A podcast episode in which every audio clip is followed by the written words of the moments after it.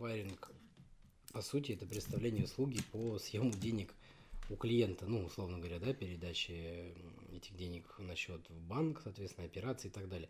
И получается, в нашем случае, насколько я понимаю, в банке это выгоднее, потому что нету посредника, который получает комиссию дополнительную. То Да, есть, б- получается, ты приходишь ко мне, ты оплачиваешь, я, соответственно, получаю деньги с твоей карты на свой расчетный счет, то есть, условно говоря, с твоего счета банка на мой счет, на, на счет э, в моем банке, и получается, что за вот эту транзакцию банк э, берет комиссию, соответственно, там разным, разное количество процентов, но она относительно небольшая.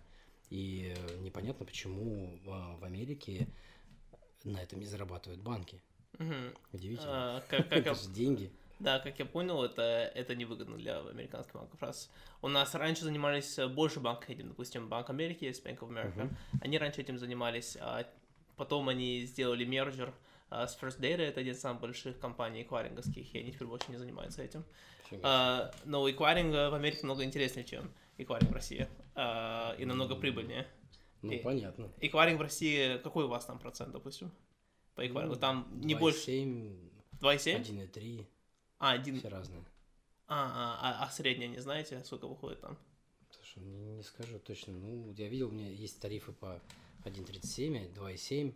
Ну, это понятно. от Вот объема. 1.37 это дебетовые карты, а 2.7 это, наверное, это, наверное, Visa или MasterCard. а, И, знаешь, у Visa MasterCard есть тоже куча-куча разных карт, там 150 Да, карт да, разных да, бренда. да.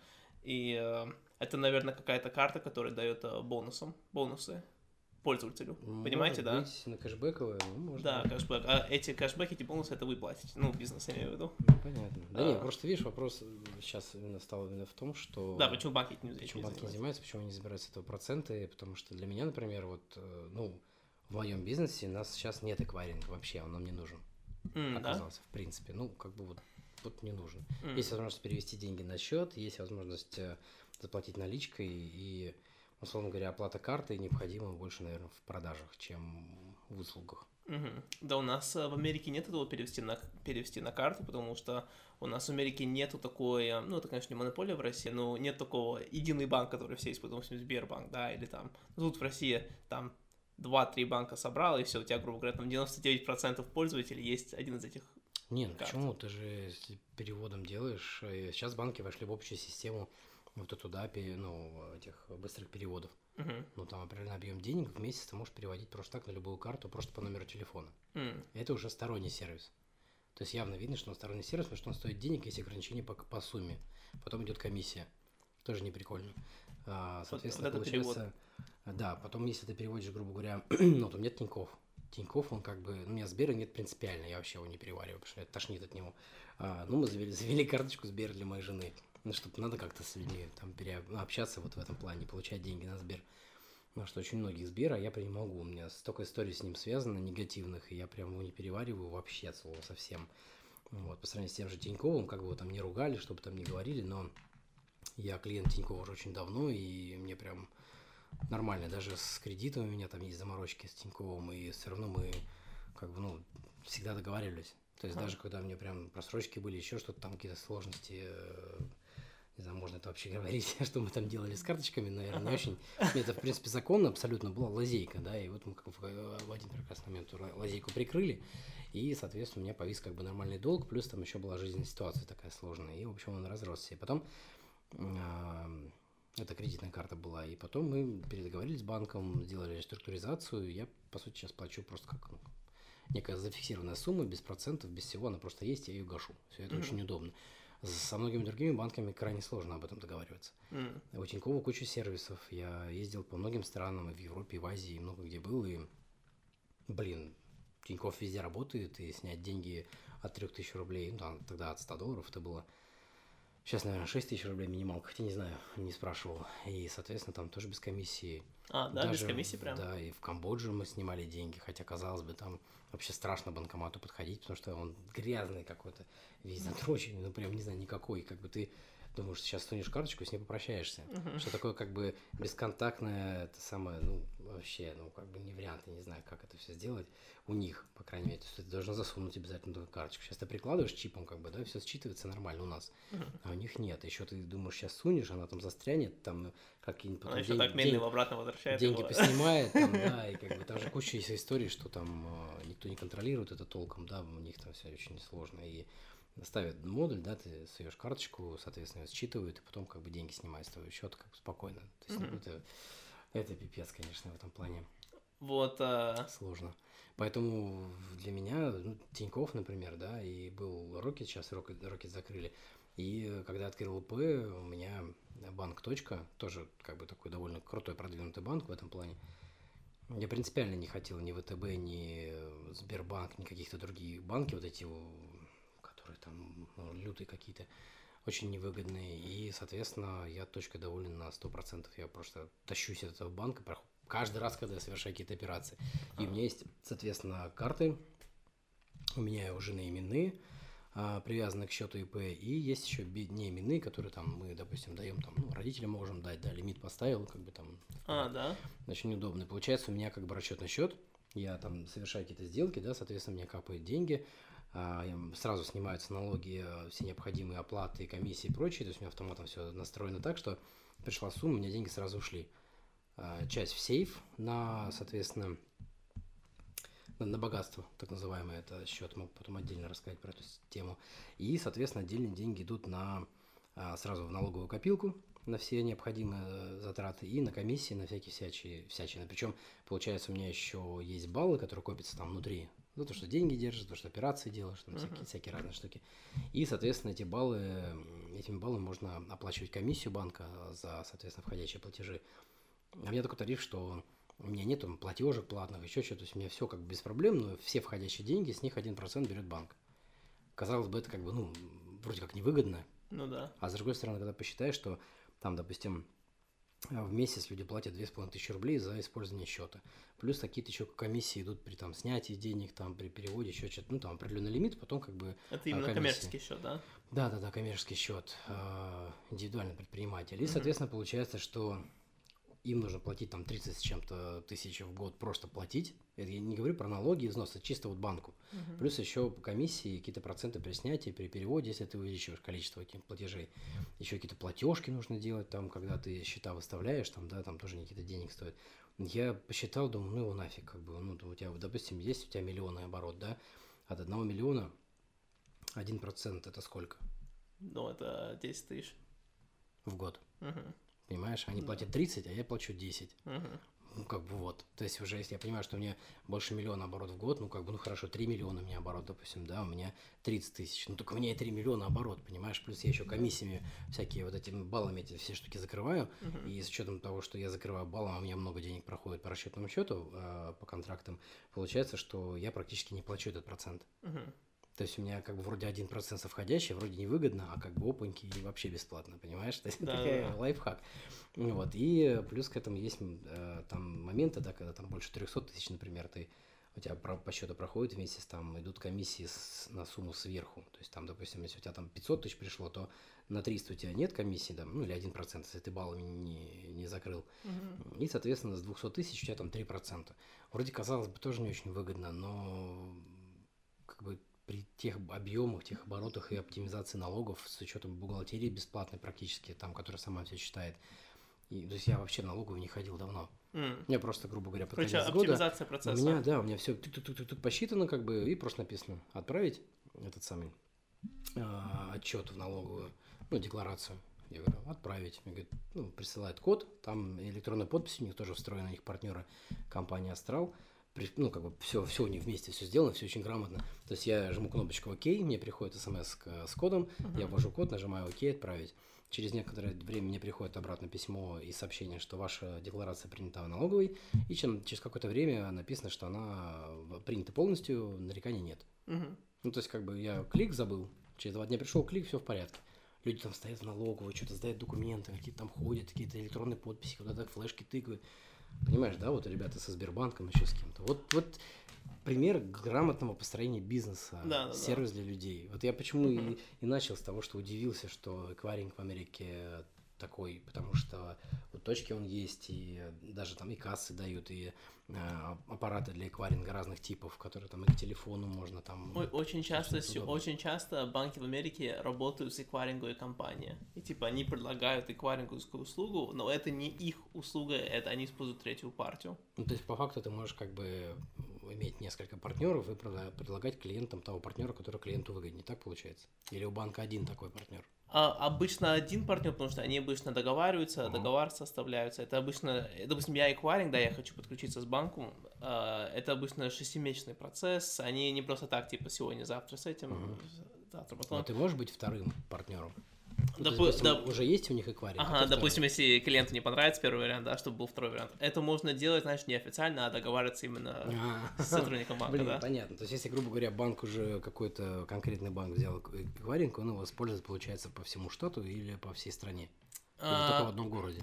Сейчас, сейчас ты говоришь про огромнейших банков, да. А, обычно вот эти огромнейшие банки, у них обычно есть а, не только договора, ну, допустим, один самый большой банк, да, Bank of America, о чем я говорю, они даже, они, они не то, что работают с First Data, они теперь одна компания. Они слились в одну компанию. Ну, мерджер более как там по-русски да-да-да. называется, да. Если что, тут можно материться. Хорошо, что сказал. А то, блин, бывает, проскакивает. а, Так, а, ну вообще, я про эквайринг могу говорить вечно, но сегодня не про меня. Да, да. Сегодня, про тебя. А, значит, э, вы занимаетесь, так, понял, две, два вещами, да? Так, ну, в основном. Вы ведущий, ви- бизнес-ведущий, да? Или Ага. вы это уже не делаете? Смотри, здесь У вас там 17 лет старше, да? даже побольше, наверное. Суть в чем? Даже не знаю, с чего начать. Ага, ну, Давай на- начни сначала. Смотри, это я в шоу-бизнесе а, с 97 года. То есть Мгм. 23 года уже. Сколько вам лет было тогда? Я 84-го, получается, мне было 13. 15? Ага. 13 лет. Ну да, так и было. А, начинал я с того, что я тогда пошел, я очень хотел танцевать. При этом я уже занимался в музыкальной школе, там, не знаю, какой класс там у меня был уже, там, ну, почти заканчивал музыкальную школу по фортепиано. А, играл большой теннис, в бассейн ходил, плавал, занимался какими-то еще там видами спорта. А, вот, и у меня в да, в доме, короче, в, в подъезде а, на... Мы жили на девятом, а Сашка жил на четвертом. Короче, Саша был, ну, просто вот мы общались, да, как-то виделись, там, ну, один подъезд, там, двор, туда-сюда. Вот. э, Мы как-то с ним что-то там... Наши родители виделись, общались, э, ну, так, периодически, как соседи. И я что смотрю, ну, Сашка такой модный стал ходить, какой-то прическа, все там, движухи. Я говорю, Саня, а ты что там, как там? Еще там в 90 А, да, и это самое. Да вот у меня типа там есть крутой чувак, э, классно преподает весь в хип-хоп теме. А я тоже в школе, знаешь, там как-то было в свое время. У меня была школа с а, языковая. У нас был испанский, английский, французский, латынь. Латынь? А, да, прикинь. латынь. Да, у нас была, соответственно, ну, лог- логично, да, то есть если у нас, грубо говоря, латынь как основа романской группы языков, потому что у нас в школе еще был Не итальян- итальянский и французский. Вот. Ну, фактически просто к чему, да, чтобы ты понимал, просто. Английский, французский, испанский, латынь, английская литература, испанская литература, ис- испанский бизнес, французский, а, Испанский бизнес, я даже не могу такую да, тему по- понять. Испанский бизнес, ну, это бизнес-язык, это в старших А, классах уже было. бизнес-язык, все. То есть, ну, как бы, ты когда уже говоришь на испанском, я ездил в Испанию по обмену, Мгм. там на, сколько, мы две недели, по-моему, учились там, ну, то еще мелкий был. Вот. И когда ты уже говоришь по-испански так ну, довольно хорошо, то, естественно, у тебя возникают уже моменты к старшим классам, что есть вещи, которые тебе нужно обсуждать, допустим, да, там, а, более деловым языком, а ты не можешь. Вот. Соответственно, короче, у меня языков было дофига просто, и предметов на разных языках было Полиглотом, дофига. короче. был. Ну, скажу честно, мне на франц... по французскому было три, Ага. Потому что у нас была такая прикольная училка, клевая, она м, такая кудрявая, немножко пухленькая, веселая. И мы постоянно угорали с другом, сидели просто, мы так ржали. Она, она произносит что-то, французский язык, как бы, когда ты на нем быстро говоришь, он красивый, а когда говоришь медленно, он безумно ржачный. А. И как бы половина букв не читается, слова очень смешные некоторые пишутся. И это просто ты... Мы сидели, угорали просто на, там, на второй, на третьей партии. Она постоянно нас ругалась, а мы ничего сделать не можем. Ну, смешно, как бы, реально. Мы... Еще друган у меня такой, Леша Лебедев, тоже хихи ха-ха, тоже вечно там подкалывал. Мы сидели, ржали, она нас постоянно выгоняла, она постоянно нас ругалась, короче. И поэтому половину французского прогуливали, как бы. Ну как, не прогуливали, нас выгоняли. Но это самое, ну было прикольно. Я так по-французски что-то говорил, но уже потом забыл. Испанский у нас был хороший, учили хорошо, ездили по обмену и разговаривали с друзьями. Сейчас, конечно, уже половину не помню, но, по крайней мере, вот когда я веду, вел а, русско-испанскую свадьбу, не, гоню, русско-испанской не было. Мне была русско-эквадорская М. а, и русско... Сейчас. И русско-колумбийская. Вот, это Так. где был испанский. Мгм. А, и были еще свадьбы, где были гости из Испании или испаноговорящие, из Мексики были. Это вот э, ребята была русско-американская свадьба, у них и были ребята, кто говорил по-испански, партнеры ну, по бизнесу. Но, ну, как бы так, я понимаю все. Понимаю, могу что-то сказать, могу какие-то вещи сделать, и для меня как бы, ну, это было понятно. А, а вот сейчас уже, чем старше становлюсь, тем меньше общаюсь, и, естественно, получается, что я разговариваю с, с людьми, то есть я, я понимаю, что они говорят, да, Мгм. то есть мне даже переводить не надо, а сказать несложно. А, а понимаешь сто процентов, типа, да? Ну, там 90% того, что человек хочет сказать. Но опять же, видишь, на свадьбе же разные, как бы, ну, то есть нету такого суперсложного разговора. М. Там какие-то общие а, милые общения, либо, ну, допустим, кто-то тост говорит, какие-то поздравления. То есть, соответственно, слова эти, ну, ты более-менее понимаешь, представляешь о чем-то. Плюс, когда я не зря заговорил про языковую школу, потому что когда ты учишь несколько разных языков, ты начинаешь видеть структуру. Мгм. То есть не просто слова, они похожи все. И ты берешь какое-то одно слово, второе, третье, четвертое, они прям, ну, прям настолько похожи, только чуть-чуть по-разному произносятся. Особенно это касается испанского и итальянского. Ну, просто вообще у нас были друзья, приезжали из Италии, я понимал половину того, что они говорили. То есть я как бы, а, поскольку по-испански, да, они говорят, у них чуть-чуть другие акценты, другие а, звуки, но суть как бы того, что они говорят, я примерно понимал. Они такие удивлялись, нифига себе, ты знаешь э, итальянский? Не-не-не, диабло испаньоль, ну, ну. Ага. Вот, и они так смеялись тоже. Многие тоже знают, понимают примерно. Вот, и структура помогала тебе как бы видеть, э, как построить предложение, и когда ты узнавал язык какой-то, ну, там, читала что-то, да, или слышал его, ты уже сразу понимал, к какой группе языковой, языковой он относится, то есть там германская, допустим, да, там латинская, там, а, допустим, там, ну, с английским понятно все, и ты можешь понимать, ну, понять, как это разделить. То есть, допустим, а, у нас сейчас вот был с женой, мы жили в Таиланде 4 года, жили там, вели бизнес, а, и у нас тоже был высший пилотаж для нас, мы отличали камбоджийский, тайский и лаосский язык. М. Ну, не сильно, но мы понимали, что это не, не тайский. То есть, Всё, когда мы приезжали, люди понимают, что они по-другому говорят. Ага. Ну, какие-то окончания, другие предлоги, другие форматы. Хотя языки очень близкие. Ну и внешне, да, мы отличали, то есть мы могли спокойно отличить вот это Лаос, э, это, ну, Лао ПДР у них называется, да, это, соответственно, и таец, это камбоджиец, там, да, это вот вьетнамец. И, соответственно, прям по лицам. А люди не понимали, они все, а, все одинаковые. Да, да, да. Классика.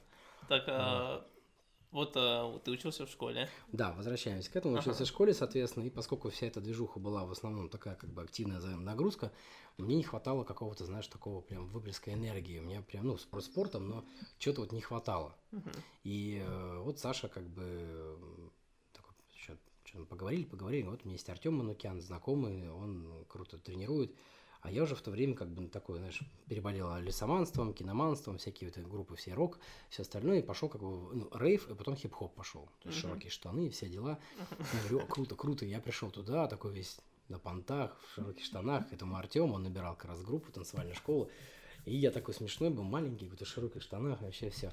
И я начал как бы танцевать, и я понял, что это мое, мне поперло просто. И через буквально год уже, ну, там вышло на такой уровень, что я занимался нашей, ну, как бы тренировку для начинающих, а, полтора часа, потом а, оставался на какое-то время разминаться, раз- растягиваться, потом занимался со старшаками, сзади стоял, все повторял. Потом приходил шоу-балет, который выступал уже там, ну, хип-хоп, там у них был, там, ну, к нам приходили многие ребята, звезды, а, танцевали, там, ну, отпетые мошенники были, там у нас были гости из будущего, у нас были всякие а, крутые ребята стриптизеры, которые шоу-балет Грант, например, они у нас тоже занимались, тренировались, как бы крутые фишки делали. Типа Гого? Сава шоу. Нет, это прям крутой стрибалет был. М. То есть их там пять мужиков таких конкретных, и они не просто там э, раздеваются, они Мгм. там прям реально у них прям жесткие номера с под музыку, с костюмами, с фишками. Мгм. То есть это было прям, ну, реально круто. Мгм. То есть это больше был танец, именно шоу, постановка, нежели просто раздевание. То есть элемент стриптиза, он был так как бы, ну, второстепенен. Ну Вот, и мне прям нравилось, пацаны там вообще фигачили, как бы, да, брейк-данс, на голове крутится, люди там всякие фишки делают, там, да, locking, Мгм. popping, там, new style, там все, культура, все дела, как бы, и я прям заболел хип-хопом прям вообще. Ага. А тогда даже это было сложно, можно было по голове бейсбольной биты получить, без зубов остаться там, а ты слышь, рэпер, иди сюда, бум. А, да ладно, И у был нас были это- жесткие терки. Нен- Ненавидели типа хип-хоп? А, вообще там, ты что, у нас во дворе было как? То есть вот, ну, гру- грубо говоря, вот так вот большой сквер, в 90-х все было перекопано, там непонятно как. Сейчас все красиво, а там жопа была. Вот тут дом стоит, здесь живут рэперы, Мгм. вот так дом живет, стоят, э, жив- живут рейверы, а вот так трамвайные пути, а вот здесь скинхеды. Ага. И как бы а, даже случай помню, смотрю в окно, идут как бы три а, рейвера. Подходят к ним 4 или 5 рэперов, там, ты ж ты, да, чё ты?» ну, прям видно, то есть рейверы, там, шапки назад, клетчатые рубашки завязаны, там, штанишки, там, яркие всякие такие, ну, они такие, в очках, там, вау, вау, а, и хип-хоп, там, широкие ш- трубы такие, штаны такие, все, знаешь, такие прям лютый хип-хоп э, 90-х, вот, и, соответственно, типа гангстеры. Ага. Хотя от гангстеров там того же Нью-Йорка там, да, и любого там э, штата, где, ну, особенно там, не знаю, южных штатов, там, где хип-хоп прям вот это вот жизнь, да, там у нас это было совсем по-другому. Ну, конечно, Вот. русская версия. Да, но, но было круто, но было круто. Мы тусили в разных местах, мы общались там, вот до сих пор мы дружим, общаемся с папой русского хип-хопа, мы так называем, ну, дедушка, а, диджей 108, там Паша Да 108, да, это была тусовка большая, очень крутая. У нас там был Децл, там еще приезжал к нам, Паша ему писал треки, там какие-то Bad Balance, там, там чуть по- потом уже по- появились всякие Тимати и все остальное, а сейчас тогда это был такой андеграунд. Да, да, да. Вот, тогда привозили к нам ребята Оникс, это было вау, Оникс, йо, мэн, вообще круто было. Вот, и э, это прям вау. И, соответственно, были большие тусовки, где были танцевальные соревнования, сор- соревнования по брейкдансу, то есть как бы э, апрок, ну, и брейкданс. А на сцене были именно шоу, хип-хоп, new style, locking, popping, там все такое. И, соответственно, был рэп батл, где пацаны читали, реально было прикольно. И, соответственно, были еще ребята, которые а, которые делали, ну, короче, типа трюки, да, ролики, э, скейты и прочее, но они шли как бы отдельно, потому что их в помещении не запихнешь, и у них там только финал был какой-то, они там показывали какие-то трюки Ага, небольшие. Это все какое-то мероприятие, да? Это было, да, майская тусовка, все собирались туда, то есть там прям такой большой вообще тусняк. И каждый раз, когда мы выходили оттуда, каждый раз там за помойкой, за домами сидели скинхеды, и, соответственно, они прям гоняли, я сам бегал тоже через помойки, через эти стены. Ты бежишь, за тобой такая бритая рожа с- в косухе, с ботинками, с гриндерсами. А в сбиты широких там. штанах не- неудобно Всё, бегать. там не, ну, бегали. Ну вот, и вот я рассказываю фишку, да, вот дома стоят, соответственно, рэперы, рейверы, все терка-терка начинается. И тут как бы раз такая выходит толпа скинхедов, и эти такие вжу, свалили в двор рейверов, в двор рэперов, как бы, казалось бы, должны были побить, но вроде как у них общий враг. Да, да, И потом эти выходят такие сюда, да, там кого-то там пытались поймать. И тут я смотрю, такая фигня. С этого двора, видать, ребята как-то собрали. Там человек, наверное, 30 выходит рейверов. Здесь рэперы выползают. И скинхеды такие, а, а, что там, иди сюда, да. Потом, понимаешь, еще больше народ собирается. Ну, короче, они там что-то потолкались, потолкались, кому-то по мордам дали, и э, скинхеды смотались, потому что они их погнали прямо в дворы. То есть, вот, представляешь, вот улицу перейти, можно было умереть. Мгм. То есть, это трэш, как бы. Я, я помню, я сам А получал... одеть нормальные штаны не хотелось, да? А не было такого понятия нормальной штаны, ты на хип-хопе. Я, видишь, как бы я, ну, в школу, да, мы ходили в форме, там, пиджак, там, туфли, брюки, все у нас было очень круто. Ну, именно форма была крутая. Не, не вот не советская, а прям мы завели форму. И каждый носил там пиджак, там все было, рубашечка белая. Ну, прикинь, мы мелкие такие, а мы уже в рубашечках. Так, конечно, всегда, когда ты так идешь, такой, крутой, типа, там, колледжный класс, дела. Ну, вот у нас там соседние школы были, знаешь, там пацаны сорванцы такие, «Э, там, в джинсах рваных, там, еще в чем-то, в штанах каких-то, в шапках этих, петухах, там, которые в 90-х были. И тут мы такие в туфлях, там, знаешь, там, понты. Тоже получали за это ребята, ну, как отстаивали это дело. То есть там в 90-х можно было получить за все. Ну, как Просто я, за я всё, понял, да. Это в Питере, И- да, было? Да, в Питере, конечно. И, Ага. соответственно, потом ну, это постепенно-постепенно, конечно, отходило уже от, э, от этого, слава богу. Но были моменты, когда мы в больших тусовках вот такие штуки получали по голове, там дрались, там еще что-то, ну, конечно, трэш. Мне везло всегда, я как-то вот умудрялся там с этим мне кто-то знакомый, здесь я с кем-то поболтал.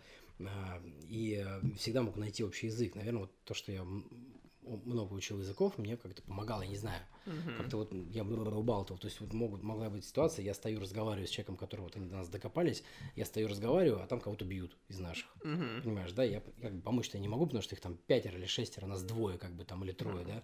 Но я-то пытаюсь уболтать, парни, там, давайте, да что, да как, за жизнь, там, этого, давай не будем бить, там, туда-сюда. Ну, как-то так. Но однажды я выходил из э, танцевальной школы после занятий поздно, и была дискотека в школе, в которой мы 580-я школа в Приморском районе. И пацаны докопались, просто вот пьяные уже, видать, школьники, старшеклассники, а мне ну, что-то 13 лет, да, было, наверное, им, наверное, побольше уже было. Нет, даже не 13, наверное, по, по, поменьше мне было, фиг его знает. В 13 лет я уже работать начал. Uh-huh. Да, ну, наверное, в 12 когда-то, может, вот так вот. И вот, ну и все, ну, как бы подрались, там, попинали меня чуть-чуть. Ну, вот, я умудрился свалить. Не, мне повезло, у меня только вот только телефон трянули вот в России, когда я сюда приехал, в транслет как раз. Это мелочи. Да, да, телефон да. вернуть можно. Ну, не вернули, ну вот.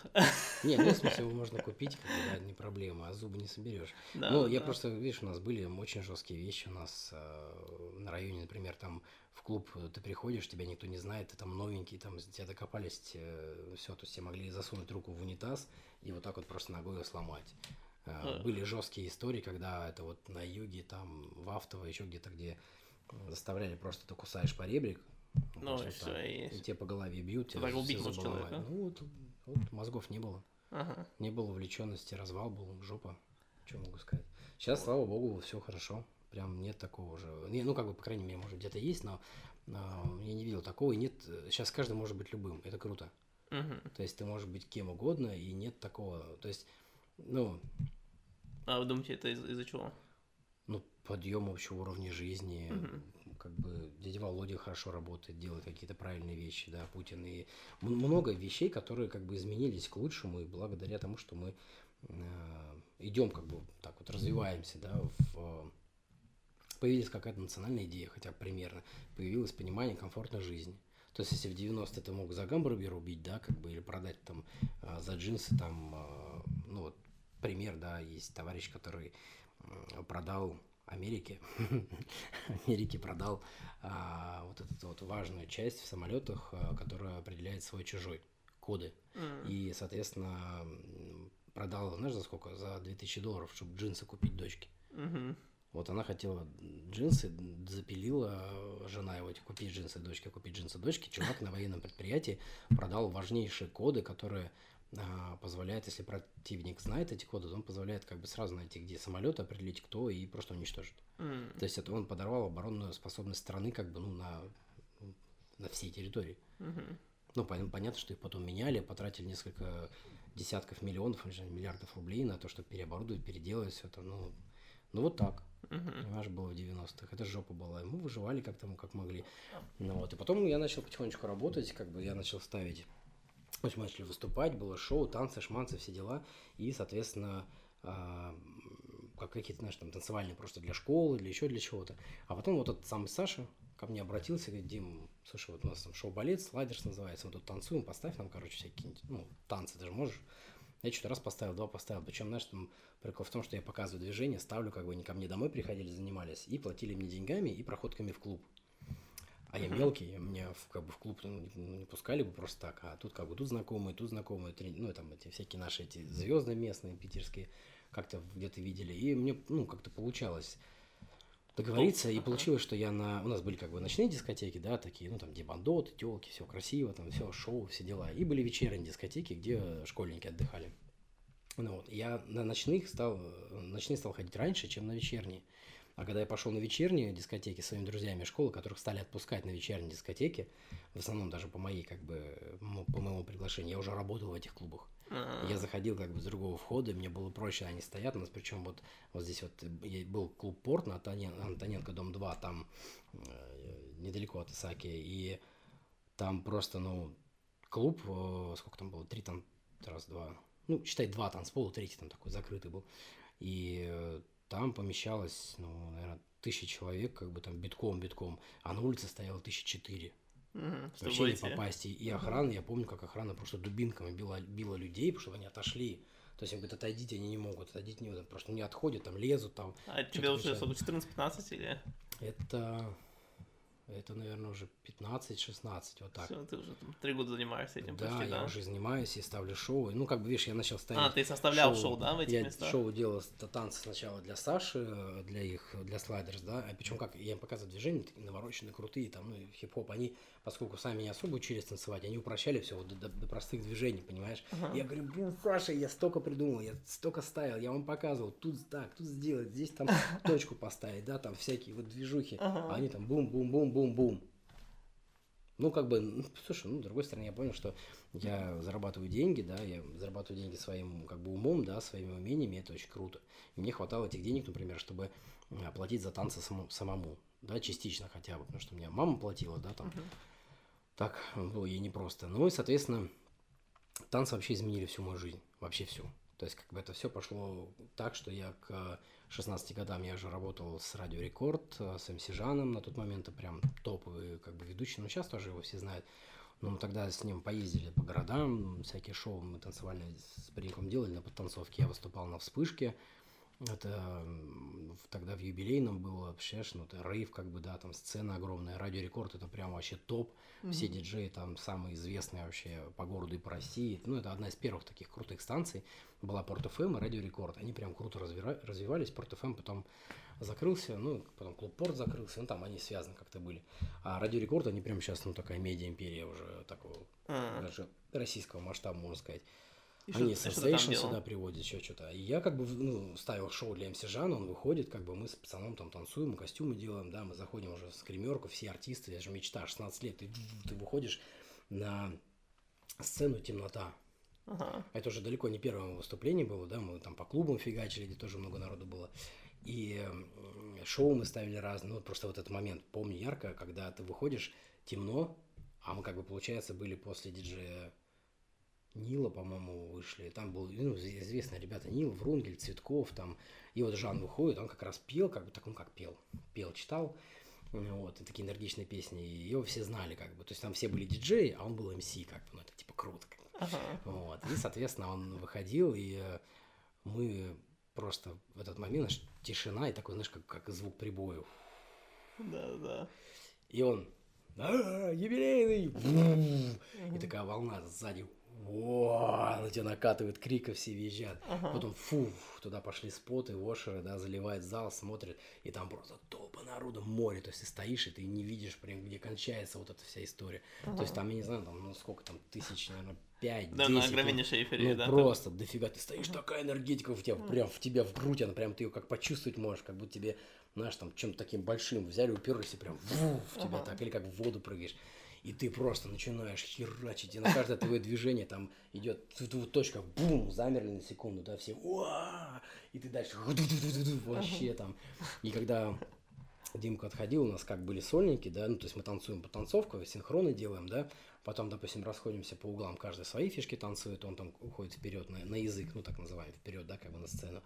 И потом отходит, и был момент, где проигрыш, где он как бы ничего не поет, не читает, и он, соответственно, мы выходили на сольнички, ну, чтобы забить чем-то, не будет стоять просто вот так, да. Мгм. Вот, и мы выходили один, потом второй, и ты выходишь в центр, и ты понимаешь, что все на тебя смотрят, это просто ду-ду-ду-ду-ду. месишь там все синхроны, все фишки, все на таком уровне, такое ощущение, что ты метра на два подлетаешь над сценой, там крутишь, если всякие гелики, все ты крутишь там, не как обычно там 2-3 оборота встал, ты просто вертолетом залететь можешь. То есть Ага. это было, конечно, колоссальная эмоция.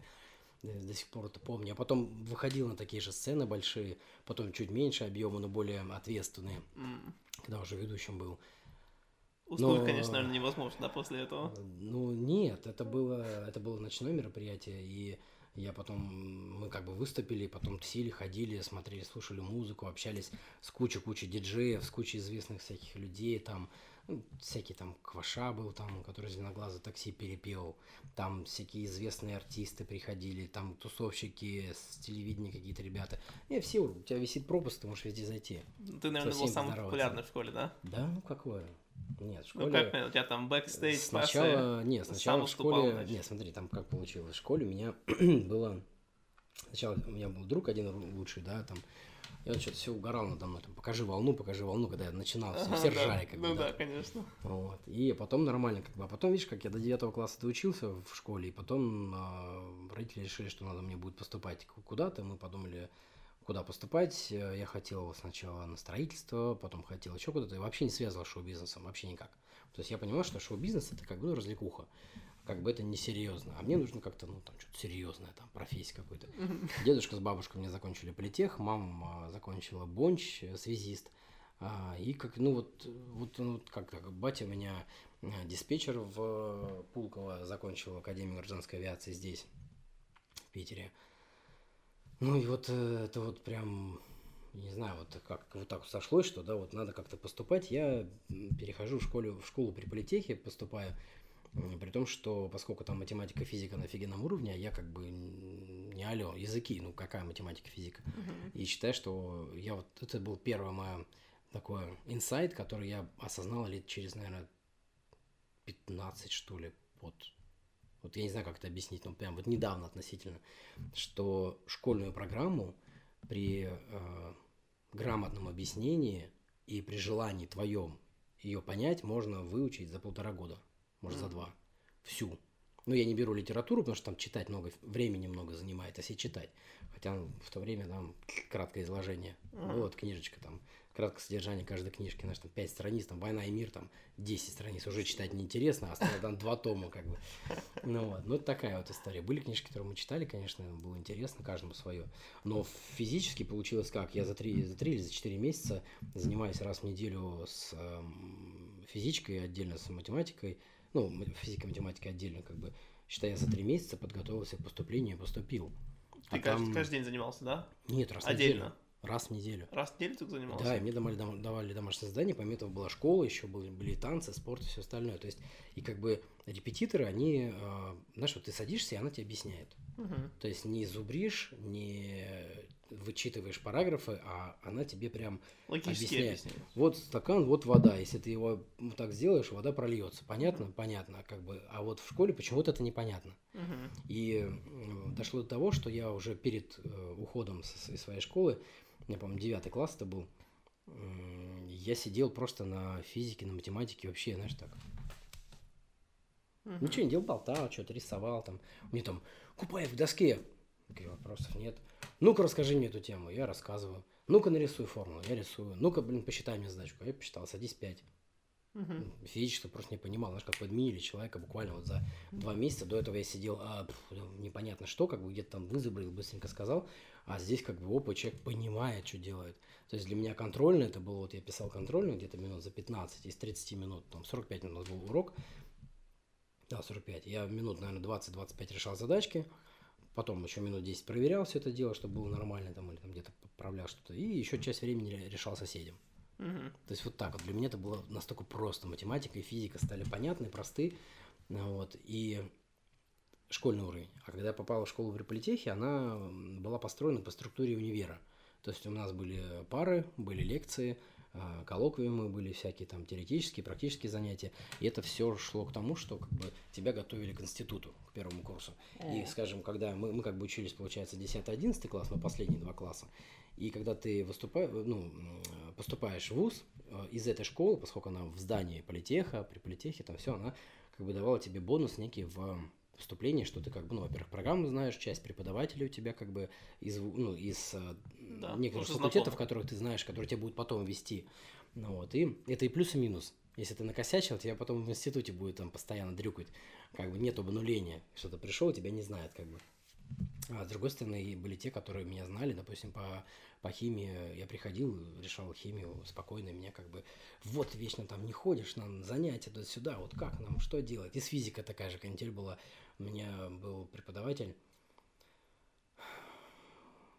Александр Электронович. Мгм. Прикинь, мы угорали. Электронович. Электронович, вообще такая тема. Мы так угорали, мне папу звали Электрон. Ну, он молодец, он классный мужик, классно преподавал, Мгм. классно объяснял, прям супер. И вот он доходило до того, что он, он говорит, блин, ты вот я тебе зачет я тебе ставлю. То есть он, я приходил, он сдавал, он говорит, вот смотрите, Купаев нифига не ходит, зато знает. Вот вы бы все так делали. У нас были отличники, которые все ходили, все учили. Были ребята, которые ничего не ходили, ничего не знали, ну или ходили, не слушали. И были такие там пару человек, как я, которые как бы знали все, старались учить и в последний момент догоняли, понимая структуру, как бы, да. Ну, было сложно, что чем старше ты по курсу, тем больше сложнее объем, конечно, может сложно догонять.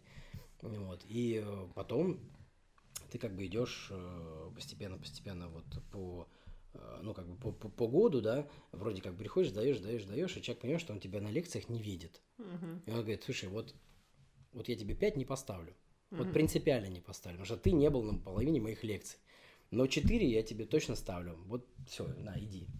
Я говорю, может, пятерку не наглей, говорит, иди. Будешь ходить, поставлю 5. Вот. У меня такая тема была потом на старшем курсе. А я... что ты делал? Ты, ты работал, да? Да, конечно, я работал. У меня к... Ну вот, если мы подойдем к моменту поступления, да, в в ВУЗ в этот момент как раз почему-то я сказал про школу, ты спросил, популярно нет, потому что я ушел в другую школу, а там был народ с разных школ, и он был такой, знаешь, он был, не могу сказать, что заучки, но все-таки контингент был не такой, как в школе. Все-таки ты, ты учишься с людьми там много лет, ты общаешься, дружишь, простая школа, еще что-то. А здесь собрали абсолютно незнакомых людей, и многие из них такие как бы э, в хорошем смысле ботаники. Uh-huh. Они прям учат, что-то сидят, там такие, знаешь, им пофигу, что у них там, не знаю, там пиджак заправился в джинсы, там они стоят, что-то пишут. Такие, знаешь, как бы умные ребята, которые вот двигают науку вперед. И uh-huh. тут я такой, знаешь, там волосы зализаны, тут пиджак, тут вот такие вот э, платформы на ботинках, у меня ботинки вот такие. А не то, что я там хотел, а потому что мне как бы я приходил иногда после работы, то есть, допустим, в субботу были некоторые лекции, я а, заканчивал работу с пятницы на субботу ночью, и мы в 6 заканчивали, мне как бы, а, ну как в 6, в смысле, мы заканчивали раньше, но метро-то не работало, не доехать домой а ты как бы начинает ходить транспорт, у тебя два варианта. Либо ехать домой, либо, соответственно, ну, как-то более-менее себя привести в порядок и ехать на учебу. Потому что 8.30 уже первая лекция. Uh-huh. Как бы, ну... Получается, ты там после, после учебы домой перекусить на работу. Ну, и начну, потом, да, с 11 и потом до после... 6 утра. С 6 утра как бы ты дожидаешься, когда открывается метро и транспорт, либо едешь домой и успеваешь, если лекция, допустим, там вторая, там, ну, с 10, там, 40, по-моему, начиналось 10.40, ну или что-то такое, там, ну, ближе к 11. И потом после этого... Да, и потом ты еще учишься как бы день, и потом еще на ночь идешь. Еще, в еще воскресенье раз, да. спишь. Ага. Ну вот, ну энергии много. Ты же молодой, тебе же хочется, это же круто, классно, все диджеи, все вау, вау, вау, вау. Иногда как бы, ну, когда побольше стали зарабатывать, на такси ездили домой, но опять же мосты разведены, заезда не было, кольца не было, ничего не было, то есть ты как бы, ну, вот все, мосты и все. Угу. Зимой было проще, мосты всегда сведены, как бы можно было доехать.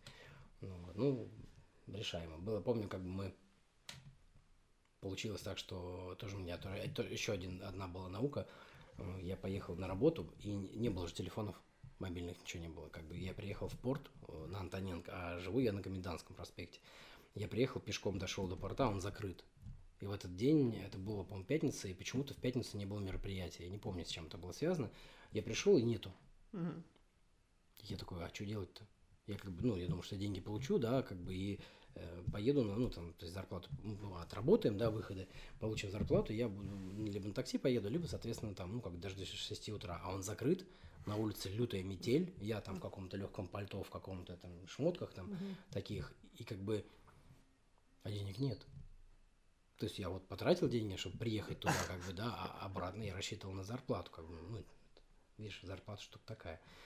И все, и, соответственно, в этот момент я понял, что, блин, э, я, опять же, видишь, я осознавал какие-то вещи, но только сейчас, недавно, когда я разобрался с, с помощью психолога в своих заморочках, mm. с, когда стал старше, когда у меня появился ребенок, я многие вещи начал по-другому. Только, блин, когда-то это уже было. А, точно, это вот же было. Блин, я же это переживал уже. А-а-а. И эти эмоции я как бы Ты вот это видишь в своем ребенке, типа он... Нет, нет, ребенок еще маленький, 5 лет ему.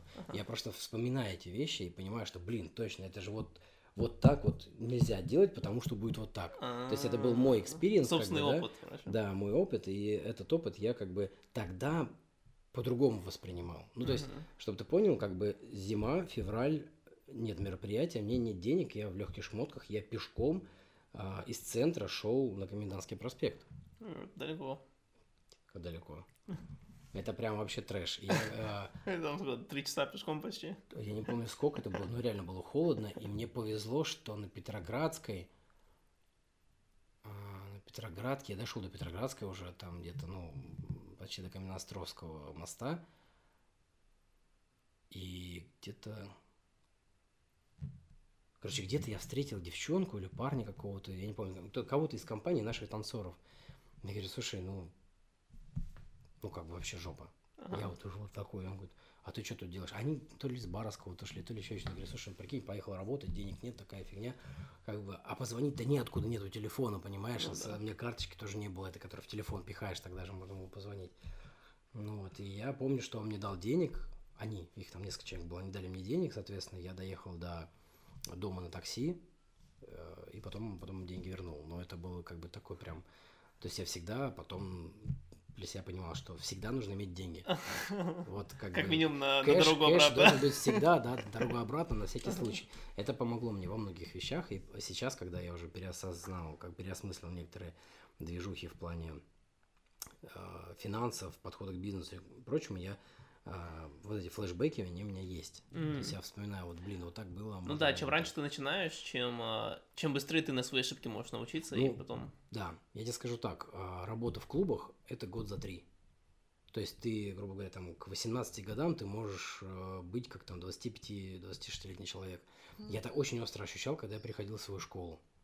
То есть, как бы, мой внешний вид особо никого не цеплял в школе при политехе, да, как бы, ну, они не ценили, у них другие э, ценности были.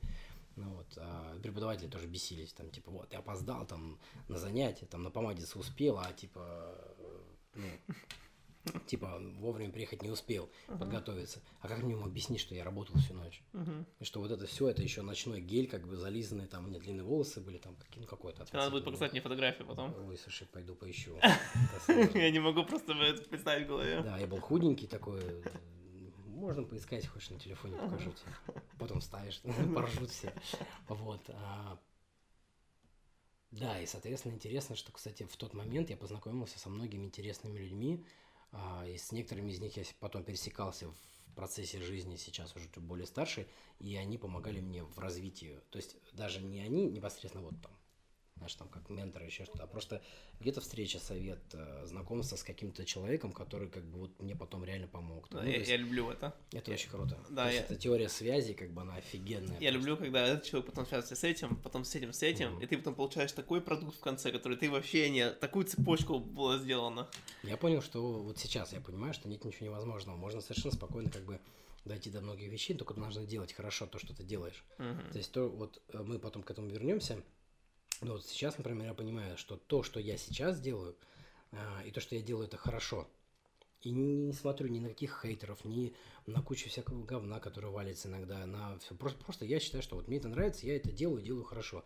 Если делать, то делать качественно. Если быть, то быть лучшим. То есть, ну, как бы вот в этом направлении, да, вот стараешься мыслить, мыслить как бы. И а, это все помогает а, осознать, что, во-первых, случайности не случайны. Мгм. Вообще не бывает случайности. Все, все происходит как бы... э, это последствия твоих действий или бездействия. Мгм. Оно все приводит к какому-то вот результату, да? И Да, твое множественное состояние это вот то, что ты до этого сделал. Вот ты вот в нем живешь. Хочешь поменять, э, подумай, что сделать сейчас, чтобы оно поменялось. Как бы это прям, ну такие, знаешь, слова какого-то. Вроде банально. Ну, но- да, это слова какого-то, знаешь, такого этого бизнес-тренера. Ну, Ну. оно вот прямо на жизни, по жизни как бы есть. Конечно. И фишка в том, что у меня сейчас. А, Но вы сейчас говорите о репутации, грубо говоря. это и репутация, и отношение к делу, и когда, знаешь, ко мне приезжают люди какие-то, знаешь, там, а, все такие, «Ой, охренеть, как такое? А я как-то с ними спокойно общаюсь. Мгм. То есть, то есть, допустим, у меня там, а, ну вот пример, да, у меня играл довольно долго на играх а, человек, приезжал с охраной там, со всеми делами, даже как-то небольшой корпоратив заказал там. Потом я выяснил, что это вообще э, ребята из Газпрома пригласили из другой страны ребята, не помню, там то ли румыны были, то ли еще что-то, они по- по-русски плохо разговаривали, но понимали. То есть они все, э, шесть человек сняли весь полигон, как бы за все заплатили и поиграли. Ну вот, и потом что там болтали-болтали, и как бы, ну, общались. Я, я же, ну, как я на, на полигоне нахожусь уже в месте, где встречаем игроков, и я машин не вижу. Мгм. Они паркуются, как бы, то есть мы приезжаем раньше, а потом паркуются машины игроков. Вот, и потом как-то мне человек звонит, там, мы что-то разговариваем на какую-то тему. Вот. Он говорит, а вообще знаешь, кто я? Я говорю, да нет. И он такой, типа, ну, загугли, Маневич Артем. Я говорю, ну, потом позвонишь. Я загуглил, я охренел просто. И кто он был? Ну, Кем был, мы, мы сейчас дружим, общаемся, у меня, правда, ребенок родился, поэтому сейчас немножко меньше, не- жена не пускает, ну, наигранно все. Но это миллиардер, а, владелец там двух э, крупных компаний.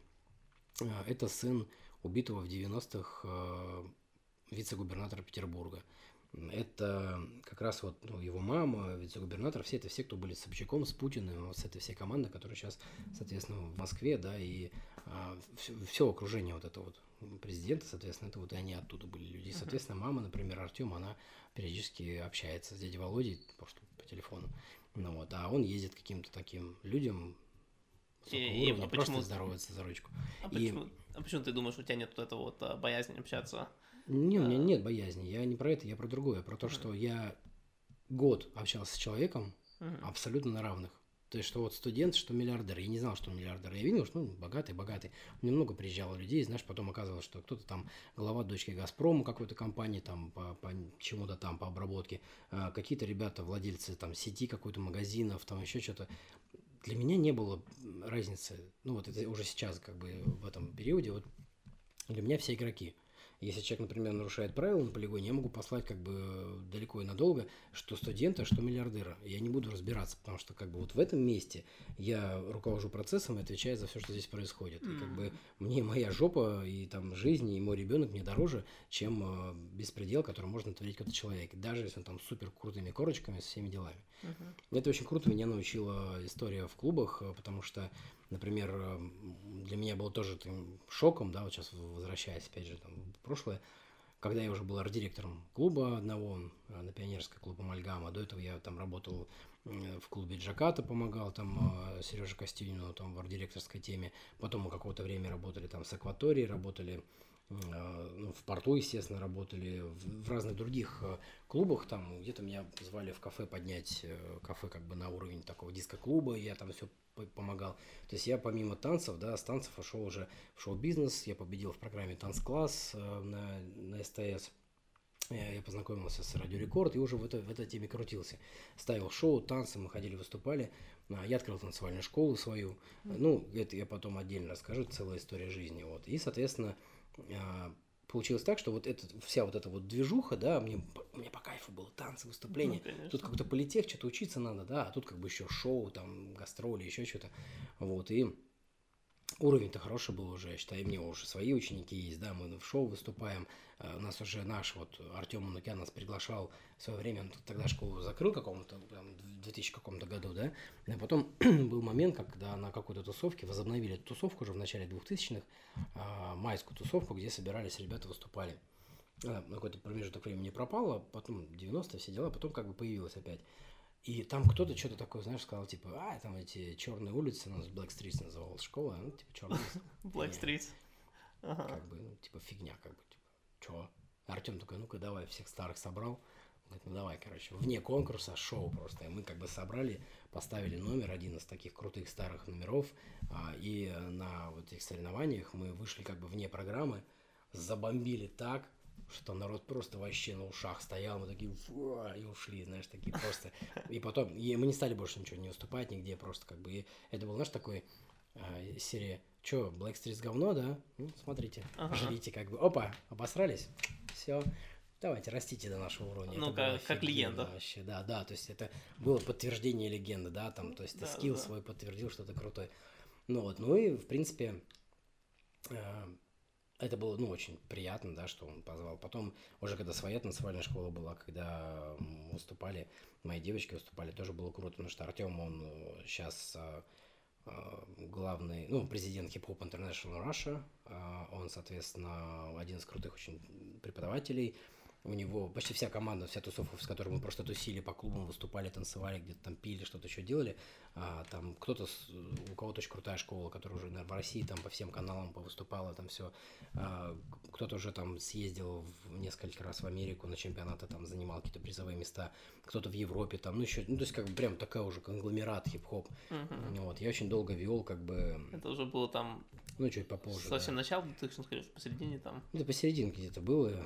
И вот относительно недавно было. Ну, то есть, как бы, видишь, я к тому, что э, видишь, мы как бы прыгаем, да, но прыгаем, потому что что-то с прошлого неразрывно не, не связано с тем, что сейчас, и вот оно вот как-то вот так происходит. Вот. Ну, возвращаясь, грубо говоря, к истории движения, если прямо вот так прям совсем все скомкать обратно, а, танцы, выступления, шоу. А, после этого я открываю танцевальную школу с одной девочкой из школы Артема, называлась студия Fox. И мы вдвоем, ну, мы оба овна такие, знаешь, такие упертые, не ужились мы вместе. Я потом, в итоге, поступив в политех, а, придя, соответственно, на физкультуру, увидел зал, простаивающий зеркалами. И я говорю, слушайте, а есть варианты? Да что он там стоит, никому не нужна. Я можно ее возьму? И я открыл как бы школу, у меня там были девочки знакомые, соответственно, из э, Получается, бесплатное, бесплатное место появилось? Или... Ну, оно было не бесплатно, я платил там какую-то условную аренду, uh-huh. и у меня занятия там для студентов были со скидкой там что-то 100 рублей, знаешь, какая такая мука. Uh-huh. Но, понимаешь, мне, мне 16, не вру, не 16, в 17 лет я, получается, поступаю, uh-huh. ну, я говорю, в апреле день рождения, получается, что я, насколько я понимаю, поступил, по-моему, в 17, мне исполнилось 18, да, как-то так было. И к этому времени уже у меня была танцевальная школа, как бы, ну, вот первое, да, что-то мы делали там такое.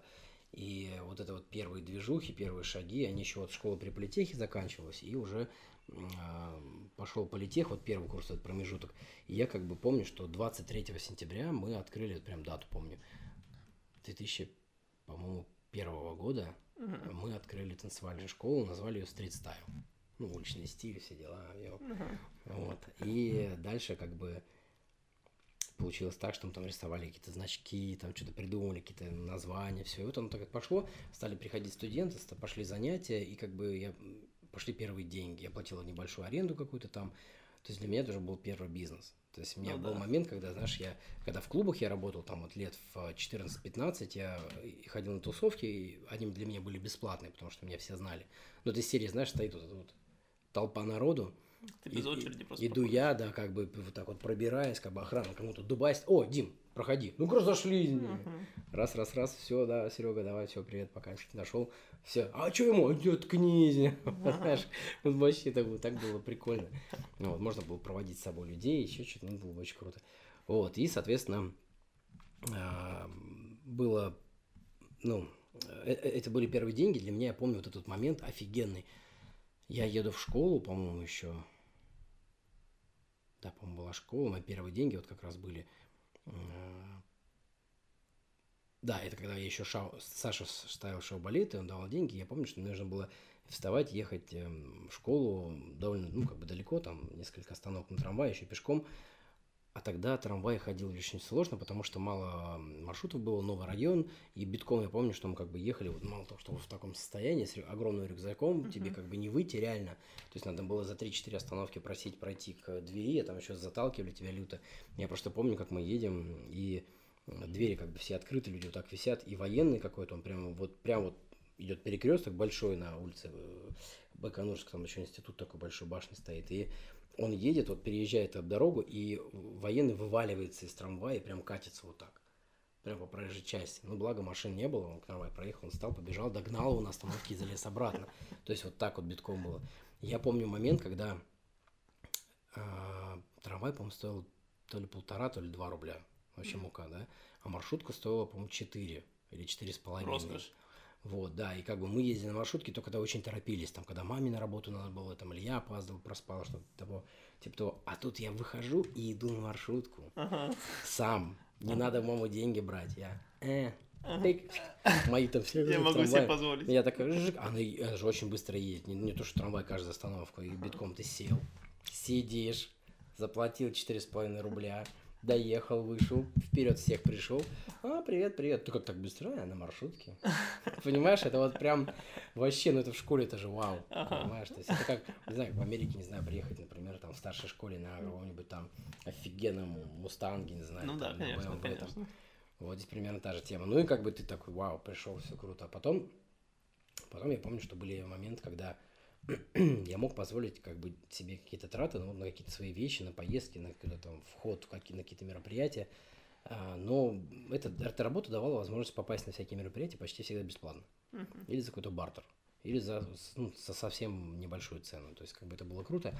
А мероприятия были не только же танцевальные, там, клубы, шоу, еще что-то. Были какие-то интересные тусовки там а, в арт-пространствах, в клубах. Были какие-то там интересные писатели, художники, поэты. Были какие-то ребята интересные.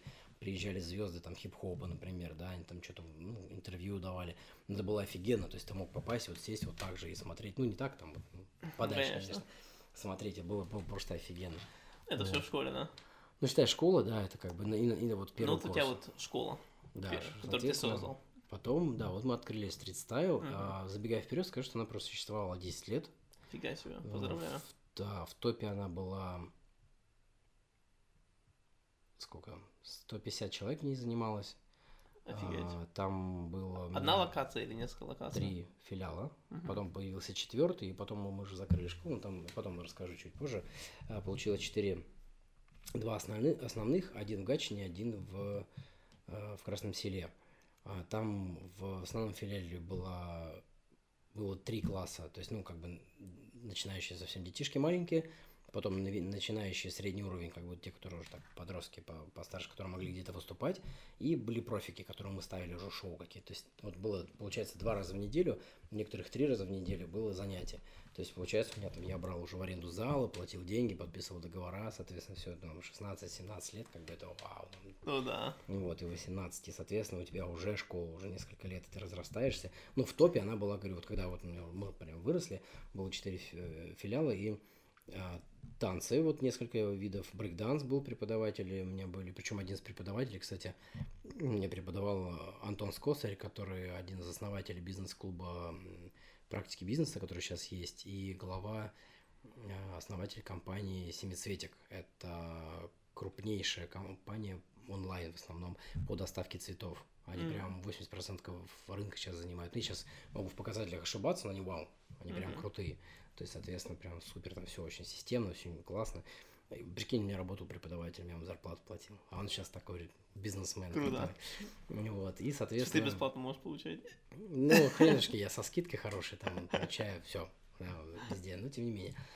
А, вот, и, соответственно, у меня ну, честно говоря, у меня от него, может, потом поговорим, может, какой-то второй части, не знаю, я от него больше знаний, больше интересно получать знания, общение. Он мне ну, в некоторых вещах просто словами помог, uh-huh. советами. Это очень интересная история. Ну и, короче говоря, получилось так, что мы забомбили танцевальную школу, она развивалась. И вот то, что я говорю, в топе. В топе было 150 человек, танцы, а, боевой самбо, диджейская школа, брейкданс а, и шоу for girls. Это мы ставили девочки на каблуках, ставили шоу для клубов. Mm-hmm. То есть было отдельно шоу для соревнований, там девочки могли быть там 16 лет, 15 лет, ну или пацаны тоже. Ну, вот. Были отдельные бибои, которые они могли как бы в шоу войти в наше, да, мы их ставили, они выходили, что делали, там какие-то там фишечки с девочками. Вот. Ну, они обычно своей какой-то отдельной жизнью жили. Э, и, соответственно, ну, самбисты, понятно.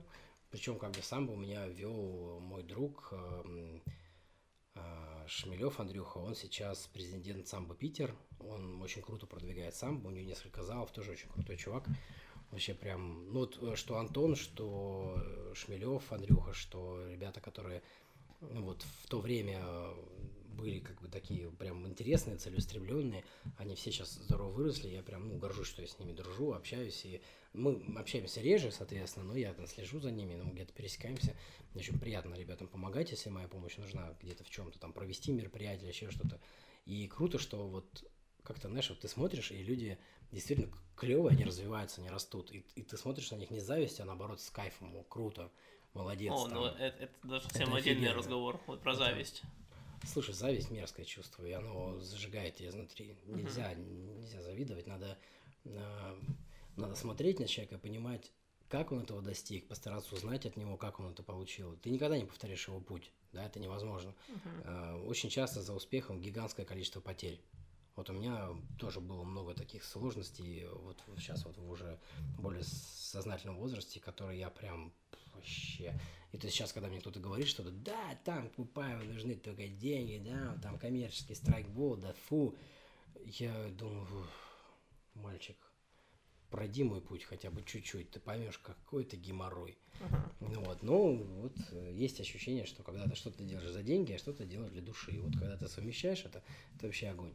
Да. Вот. И, соответственно, еще один момент важный, надо постараться а, понять, как сделать так, чтобы ты в своем деле вырос так, как этот человек. То есть, если ты видишь, что он вырос, он круто, круто зарабатывает много, он, mm-hmm. он делает добрые дела, он хороший специалист, ты как бы для себя смотришь, что тебе в нем, какая сильная его сторона тебе интересна. Mm-hmm. Потому что не, ну, не для всех все важно. То есть мне, например, ну, не надо, чтобы я там был чемпионом там по боям без правил, да, ну, для меня, ну, не, не, не то, да, мне не важно. Мне прикольно смотреть на пацанов, которые это умеют делать, да, я вижу, как они, как они тренируются, они классные, я могу там что-то подсмотреть для себя у них там, в принципе, с ними пообщаться, это бывает интересно, просто даже там, может, на ковер выйти, ну, редко сейчас это бывает, раньше было, где-то там, знаешь, получить люлей от какого-нибудь там мастера спорта по боевому самбо, там, трехкратного чемпиона Санкт-Петербурга. Да, ду ду ду ду знаешь, это в тот момент, как бы, ну, это на уровне, знаешь, как сейчас э, мастера спорта приходят, так к ним э, Путин приезжает, их там раз бросил, два бросил, три бросил, там они, ну, там, айкидо занимались. Наверное, для них такие же ощущения, как для меня вот это было. Uh-huh. Это круто. Вот, и мне нравилось объединять, знаешь, что вот у нас тусовка большая, как бы, да, такой комьюнити, и все разные, причем у нас мальчики-самбисты там к девочкам подкатывали из танцевальной школы, там какие-то парочки образовывались, вплоть до того, что сейчас как получилось, что э, Гурген, э, Манукян, это брат Артема, который меня учил, э, он начал тусить как бы с нашими девочками, которые у меня в школе занимались. И это интересная такая история произошла. У, у, у меня одна из лучших учениц, у меня их несколько было девчонок, очень крутых. Я вообще очень горжусь, что они ко мне, ко мне попали, и мы прямо росли вместе, я их учил. Сейчас они многие уже там замуж повыходили, уже дети у кого-то очень круто. Так вот, интересно, что была Ида, а, девочка, и у нее подружка была там а, одна, и, соответственно, Гурген сначала с этой подружкой замутил, а мы все еще такие ходили, думали, блин, ну как, Гурген армянин, да, соответственно, и это... А, Ида армянинка, а тут подружка, она симпатичная, классная девчонка, все прям вау, куколка, но ну вот э, подружка это, да, Ида тоже красивая, шикарный волос, красивая девчонка, все здорово, но вот почему так вот, да, и мы говорили, ну, бля, надо, наверное, им вместе быть. Вот, а мы конкурирующие школы, у него э, стрит мастерс, а у меня стрит стайл, и мы такие, знаешь, вечно бились, а поскольку он с Артемом, он, конечно, всегда по уровню был, э, больше давал фишки, покруче по уровню, и э, на соревнованиях мы постоянно, знаешь, мы как бы догоняли, догоняли. Я вот устал в какой-то момент от этого, потому что всегда первые места брали они, Street Masters и там вот и их тусовка United Dance. Я, ну, мне просто надоело в какой-то момент. Я сейчас понимаю, что, может быть, это неправильно, я тогда не понимал этого, но э, мне просто надоело, что мы постоянно проигрываем. Был какое-то хейтерство определенное, была злость, ну, такое. Ну, как проигрываем, знаешь, мы там третье место, там четвертое, там, ну, ну так, то есть как Конечно. бы мы выкладываемся, мы ставим шоу. Потом, на самом деле, когда мы пере, перетащили силы в шоу клубное на продажу, у нас пошло хорошо. То есть мы как бы соревнования, там много тонкостей, много судей, как бы, ну, много таких вот людей. То есть приглашается всего мира судьи, например, на Hip Hop International Russia там, и на United Dance Open приезжают люди как бы там э, из Америки, из Южной Америки, из Европы, из Азии, из вообще с разных стран, и это лучшие танцоры мира. А ты можешь с ними пообщаться, посудить. Я как ведущий мог подойти, поболтать, очень прикольно было. Mm-hmm. Вот, и, соответственно, и как бы, ну, это было круто, но тогда этого не понимал, и мне вот, ну, прям... Вот, и возвращаясь к тому, что в итоге, а, когда как-то вот мы росли-росли, у меня же закрылась танцевальная школа. Я помню, в какой-то момент Гурген начал там сыдать что-то туда-туда, и мы такие, ну давайте, давайте, давайте. В итоге они женаты, у них ребенок. О, ну все. Прикинь, ну, все так сложилось, прям ты, как ты надо. создатель пар. Ну, у меня много девочек, которые, кстати говоря, вот у меня были и познакомились через меня с кем-то, они поженились. А, немало ребят, э, которые, скажем, у меня сейчас немало друзей, которые были моими молодоженами, то есть кому я свадьбу вел. И вот мы прям потом тоже очень много интересных таких связей получилось. То есть это, это шоу-бизнес, это штука, которая всех объединяет. Это очень клево, на самом деле, если ты правильно к этому подходишь. Вот. Ну и, соответственно, э, танцевальная школа, она как бы отдельная история, она развивалась, э, было, было много всего, был политех при этом, были выступления. В политехе было сложно, я доучился до четвертого курса, и мне уже надо было вроде как впускаться, а я уже, видишь, у меня бизнес, у меня уже там, э, тут я арт-директор, у меня я клуб поднял очень хорошо, у меня там вся тусовка, я, меня знает народ, и все, все классно, и как бы вот, и тут как бы приходить сдавать какую-то там э, теорию, теорию переноса нейтронов, там еще mm-hmm. что-то, там вот такие талмуты учить. Mm-hmm. Я два года проходил практику на атомной станции в Сосновом Бару, я стоял ногами на реакторе, как бы на нашем вот, на... Фига себе. Там жарко, тебе хочу сказать, прям да. печет ноги вообще. Вот, мы были в учебном центре, мы ходили вот по турбинному залу. То есть для меня атомная энергетика это вот ну, понятно. Угу. Вот как вот опять же, стакан с водой. Вот то же самое для меня атомная энергетика. То есть сейчас я многое, конечно, забыл уже, не вспомню, но я никогда ее не боялся, не боюсь, и для меня это нормально. То есть я когда смотрю, знаешь, эти новости, там, особенно Европа, надо запретить атомную энергетику, Германия закрыла атомные станции. Ты тоже, просто как это вот, ну, тупые. Не, ну атомная энергия вообще это будущее. Блин, это логично, просто, ну, надо Столько понимать. энергии получаешь от этого. Ну, ты знаешь, смотри, это вот как все боятся летать. А авиакатастроф происходит, ну, там, в тысячи раз меньше, чем автокатастроф, да, или, или просто там э, с велосипедистами, с самокатчиками, со с кем угодно. Но люди все равно боятся летать. А, самолет упадет. Ну, человек это эмоциональное вещество. Да, ну вот, и прикинь, вот так, так с самолетами, такая же с атомной энергетикой.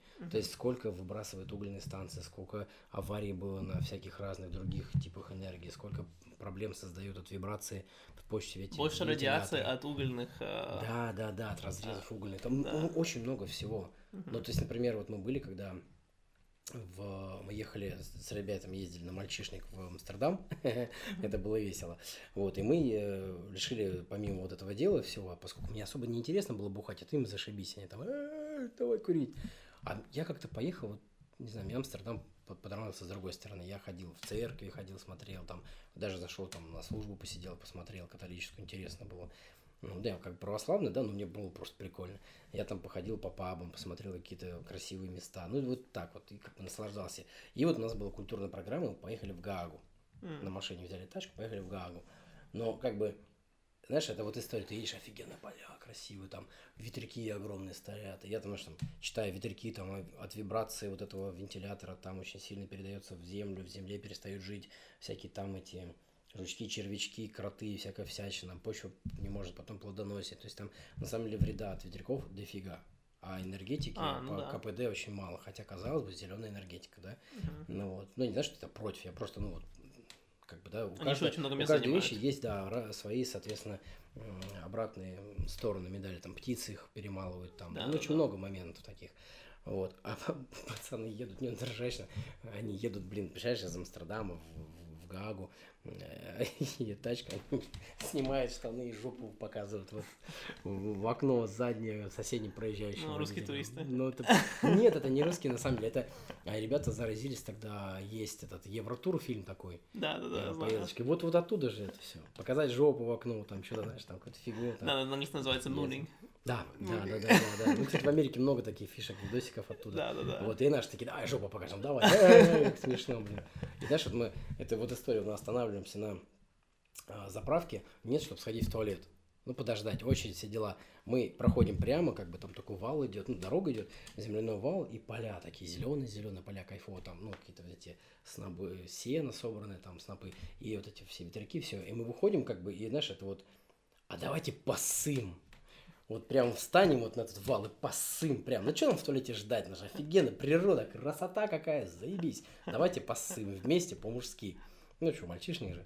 А все еще пиво там попили, еще что-то. Ну, пойдем посым. Ну, естественно, подходим к краю, ну, с ним растягиваем ширинки, начинаем ссать, и мы только не, не как бы вообще, ну, даже не подумали о том, что этот вал вот такой вниз, а поскольку ветра идут как бы довольно сильные, это вот так. То есть, и ты понимаешь, я хорошо, что я стоял слева с краю, а ветер был как бы немножко сюда. То есть я понимаю, что мы начинаем ссать, и это все начинает лететь вот сюда. То есть вот ты стоишь, да, вот так, и у тебя поднимается твоя вот эта вся история, и ты такой, да ладно, блин. И, и там кому-то нормально попало, на самом деле, с пацанов. Но ржали они тоже дофига. То есть это тоже, знаешь, такие истории прикольные. Ладно, вернемся, соответственно, к моменту, да, соответственно, ж, э, истории жизни, школы. Вот. Танцевальная школа была крутая, и мы вот с, с- с ребятами там все это делали, росли-росли, потом ставили шоу, все было нормально. Но в какой-то момент у меня, у меня вообще большая беда партнеры. С партнером мне жопа. Вот я сейчас без партнеров работаю, мне кайфово. Ну, сейчас ты с жено- женой больше работаешь, да? Не, ну жена как. Жена это семья, это другой Мгм. разговор. Там были именно партнеры, чужие люди. И а, я сейчас скажу так, у меня, например, примерно полтора миллиона долгов. а, и эти долги, они в основном, ну, наверное, процентов 60, они, ну, так можно сказать, не мои. М. То есть я понимаю, что это процесс как бы моих решений, последствия моих решений, моего общения с людьми, мо- моего выбора партнеров, да, это я сейчас это понял. До этого я этого не понимал. Но как бы я отвечаю за долги этих людей, потому что я, например, продолжаю вести бизнес, да, и я не могу, например, там поставщикам не заплатить, Мгм. потому что они мне потом не отдадут, не отдадут товар. И очень многие вещи, которые как бы, ну, не могу сделать, они, к сожалению, заставляют меня отдавать деньги. Плюс есть люди, которым должен банки, которым должен, ну, там, последствия неправильно выбора партнеров и, соответственно, кидалов с их стороны. Мгм. Вот. И вот одна из тем, у меня был свой ночной клуб в городе Гатчино, э, м, с- открыли с партнером, то есть мы начинали, э, должны были в Питере открыть клуб с одними ребятами из Кавказа. Ну, вот хороший был большой клуб, мы, причем как бы они же в этом ничего не понимали, у них были деньги, а я, соответственно, проектировал. И у меня была фишка в том, что мне нужно было сделать какой-нибудь такой прикольный клуб, которого не было, все в районе в нашем. Я придумал, как бы три месяца мы сидели, даже в отпуск уезжал в Киев к бабушке, там с женой все, и даже там сидел, рисовал. Э, Оказалось, что у них проблемы с интернетом, непонятно, как все это сделать было. Ну, вот, нужно было отправлять макеты. И э, у меня был, например, в клубе сделано так, что там был такой универсам большой, а клуб был в подвале универсама. И помимо всех вот этих движух, танцпола и всего, у меня была как бы фишка такая крутая сзади, поскольку это ну, магазин, у него сзади есть большой пандус в подвал для завоза этого, ну, оборудования продуктов. Мгм. И у меня, короче, на проекте было нарисовано кальянная, Мгм. куда задницей заезжает лимузин, то есть можно было реально жопой заехать лимузину, ты открываешь дверь, открываешь стеклянную дверь, заходишь в кальян, и тебя ждет вип-стол. М. Это вау, вообще, такого не было нигде, как видно на тачке. То есть, ну, прям, ну, так вот было придумано. Вот, ну, и нам нужно было купить, соответственно, вот часть оборудования. И мне тут позвонили друзья, говорят, слушай, у нас товарищ продает оборудование. И к этому моменту я уже был арт-директором в клубе Амальгама. Я поднял очень здорово клуб прям с, с нуля вообще. С наркоманской пьянки до такого хорошего, кайфового, районного, крепкого заведения. Как арт-директор, с, дружили с хозяином. А, И я поехал, по сути, к человеку покупать оборудование диджейское. Ну, подешевле, типа БУ, все дела, как бы, а нам для клуба нормально. Ну, вот. ну и оказалось, что как бы мы приехали, он там поболтали, человек закрывает клуб в Гатчине, туда-сюда, и вот мы как бы взяли прайс, посмотрели прайс, сказали, о, нифига себе, полтора миллиона там рублей, а нам как раз давала Балтика, спонсоры, пивники давали нам эти деньги. И у нас получалось прикольно, мы могли как бы взять э, деньги и, соответственно, купить сразу все, загрузить две фуры, перевести их в э, Питер и сразу все поставить. То есть осталось только стены покрасить, ну, как-то там мебель Мгм. чуть-чуть. А потом оказалось, что, ну, во-первых, уже это пошел как бы кризисный такой, предкризисный год, 2007 М. ну вот. Мы открылись в итоге в восьмом-девятом, когда кризис пошел жестко. Ну, соответственно, получилось так, что мы вот с этими ребятами так ничего не открыли. А когда... Почему не состоялась сделка, что этот товарищ, который нам прислал прайс, он забыл перемножить в Excel все. То есть получилось, там, знаешь, там, допустим, диван кожаный, офигенно кайфовый, там 6 штук, э, там, ну, там, не знаю, 10 тысяч рублей, 20 Мгм. тысяч рублей. И как бы все было по единицам. Да, я А понял. я говорю, ну, все, полтора Да, миллиона. один диван, всё». а не шесть диванов. Да, и он такой, да, в смысле, полтора миллиона, там, типа, четыре с половиной, четыре девятьсот. Что-то такое было. Я говорю, в смысле, откуда? Он мне кидает новый файл, где все пере- перемножено. Я «А, пф». и все, как бы, ну, то есть мы уже не покупаем, а там еще такой пацанчик был, знаешь, такой, «А, как сява такой, «Э, что-то, что-то.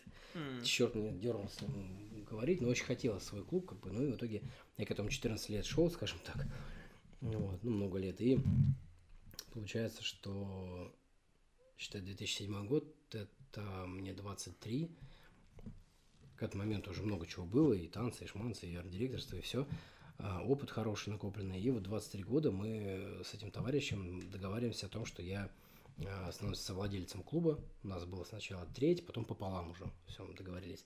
Ну вот. И клуб в Гатчине, который простоял год, там полугнилой никакой, там он два раза он открывался, непонятно как. Он вбухал кучу денег, у него очень выгодная локация. Ну, короче, мы за две недели сбомбили так, с моим опытом всем, что у нас на открытии стояла просто ну, гигантская очередь, и у нас вот так вот продолжалось целый год, несмотря на то, что там, ну, когда он совсем долбанул кризис, там, к 2009 ближе, то есть восьмой год мы как-то там за границей, да, вот ипотечный американский кризис Да, шел да. долго-долго, но потом пришел как бы, и мы работали нормально, у нас, ну, чтобы было просто понятно, да, у нас постоянно были очереди, мы поднимали э, вход, то есть у нас был платный вход, бар, клуб был маленький, 300, 301 квадратный метр всего, но он был круто сделан. И в Гатчине это было самое топовое заведение, хотя он даже был не в центре. То есть там люди ездили, приходили, там элитка, приезжали, очень богатые люди, приводили детей там 16-18 лет. Я говорю, не, нам нельзя, Дим, мы, мы будем снимать для них чисто вип-зону, мы знаем, что только у тебя все безопасно, у нас крутая охрана была, крутой бар, все. И как бы реально приезжал, так, знаешь, там такие тачки крутые приезжали, заходили люди там с охраны, сажали детей, там дети там э, квасили, там отдыхали, я, ну, как бы, ваша проблема, окей. Там корочки, не корочки, там проблем не было. И, соответственно, вот это было очень круто все с точки зрения движухи, денег и все прям, ну, нормально. И вплоть до того, что, знаешь, у нас там, ну, вход там 200 для девочек, там 300 для мальчиков. А там к часу ночи у нас 1000 вход рублей. Мгм. То есть, когда в соседний клуб можно было зайти или бесплатно, или за 100 рублей, у нас 1000. И народ платил. Ну да. Потому что хотели зайти, а там прям вот так вот вообще вот. Мгм. Вот так ты танцуешь, что-то пьешь там. там. Но красивые девки, Ага. хорошо одетые. То есть они, может быть, и, и вот в соседнем клубе и те же девки были просто а, в джинсах непонятно как скакали, а тут они А надо было свои девки принести, или это все были... Не, ну девочки были как бы, ну просто собиралась тусовка, то есть вот, знаешь, они могли в один день пойти в клуб э, в другой и там просто бухать пиво вот из стакана как бы, да, и там тусоваться как такие неприглядные. А к нам они приходили там каблучки, знаешь, там А, чулочки, там. У тебя просто такое место было, которое... Да, luxury, солидное. типа, luxury, да, Ага, и, соответственно, мы понял. как бы собирали такую публику, хотя ничего luxury супер-пупер не было, просто мы делали круто. Например, в соседнем клубе была, у нас там был там два конкурента всего лишь в городе, в Гатчине. Казалось бы, Гатчина, где там 30 Ну да. километров от города, к нам приезжали люди из Москвы, из э, Эстонии, были ребята из Германии приезжали, просто советовали, куда поехать, вот туда поедете. Вот в соседнем клубе программа, шоу-программа тогда на те деньги стоила 3-4 тысячи рублей. Ну, там это ведущий, там какой-нибудь там стриптизер или стриптизерша. У нас она в это же время стоила там 15 тысяч, 18 тысяч.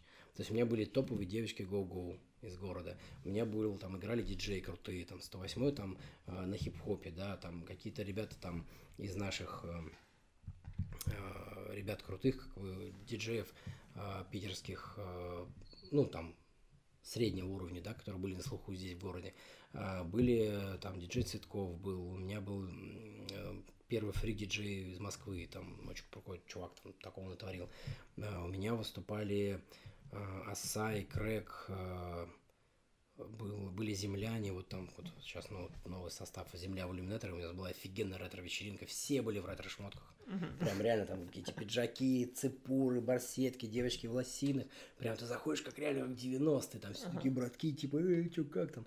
Вообще круто было, там бабки, эти, там, ну, доллары, там, что-то там, сигары, все. Было очень круто, и мы, и реально земля в иллюминаторе, и все, «О, вообще очень круто было. И апогеем всего это стала каста. Мы привезли касту. Это был первый раз, когда каста приехала вот в Гатчину. И они тогда просто с каждого утюга там вокруг шум, там, да, вот эти все а, тыгды, ну, все, все знали, и сейчас, в принципе, все знают касты, но я к тому, что тогда это было вау просто вообще. То есть круче касты по хип-хопу вообще в России не было. М. Ну, там, каста, баста, как бы, да, они вот тоже ну, там, примерно так. Ну, то есть, каста тогда топ, топчик, топчик. То есть, это 2008-2009 год. Ну, еще Тимати и как бы, да. Диджей Ли у нас тоже был. Единственное, что очень жалко, что мы э, запланировали как бы концерт потом с Тимати после ребрендинга там, ну, этого. А получилось так, что он у нас выступил, Леша, и, ну, вот, э, Диджей И через две недели он погиб, погиб в аварии на машине. Это очень некрасивая история, конечно, там была. Вот, ну, в Москве там. Ну и много таких вот прям крутых вечеринок, концертов, тусовок, диджеев местных, там, не местных, концерты как бы известных э, артистов, молодых артистов мы делали там хип-хоп фестивали, и, допустим, победители выступали у нас, целая тусовка, были э, бибой тусовки, танцевальные батлы, мы там реально делали этот э, ринг, натягивали, девочки ходили, там бибой бились. Ну, ну, короче, было офигенно, очень круто было, и мы прям на таком уровне бомбили. А потом начался кризис, определенный спад, вот, и э, мой партнер начал мне предъявлять, типа, где люди, что как, а я понимаю, что у нас, если средний чек тогда был там полторы-две тысячи за ночь, в общем, то вот с наступлением кризиса, особенно лето, а, начиналось лето, летом всегда клубы пустеют, ну, все дачи, отпуск, А, все да? дела. Клубы Да. хуже летом. Вообще жопа. Бывает так, что никого нет. Ну, как бы в городе остается народ, но в городе ездит. Ну, в Гатчине там, да, да и в городе у нас тоже всегда были такие просадки на штуки. Ну, то есть вот в начале, ну, как бы май и если плохая погода, зашибись. То есть для нас майские праздники это были враги, как бы всегда. И вообще праздники все были враги, именно летние, потому что народ уезжал на природу. В клубе пусто. А как только холодно, сентябрь начинается все битком. То есть вот ну, да. мы работали вот так, а лето всегда было пустое. Интересно. Ну и в, также в, в институтах, также в танцевальной школе. Все, все разъезжаются. Лето был мертвый сезон. Mm. Сейчас у меня наоборот. У меня, наоборот, летом прям все, прет корпоративы, стрельбы, игры, все там ну, вообще, страйкбол. Ну вот, и свадьбы тоже, в основном все летом хотят, когда тепло. И, короче говоря, э, получалось, что э, у нас не было денег, и средний чек упал до 300 рублей, 300-400 рублей с человека.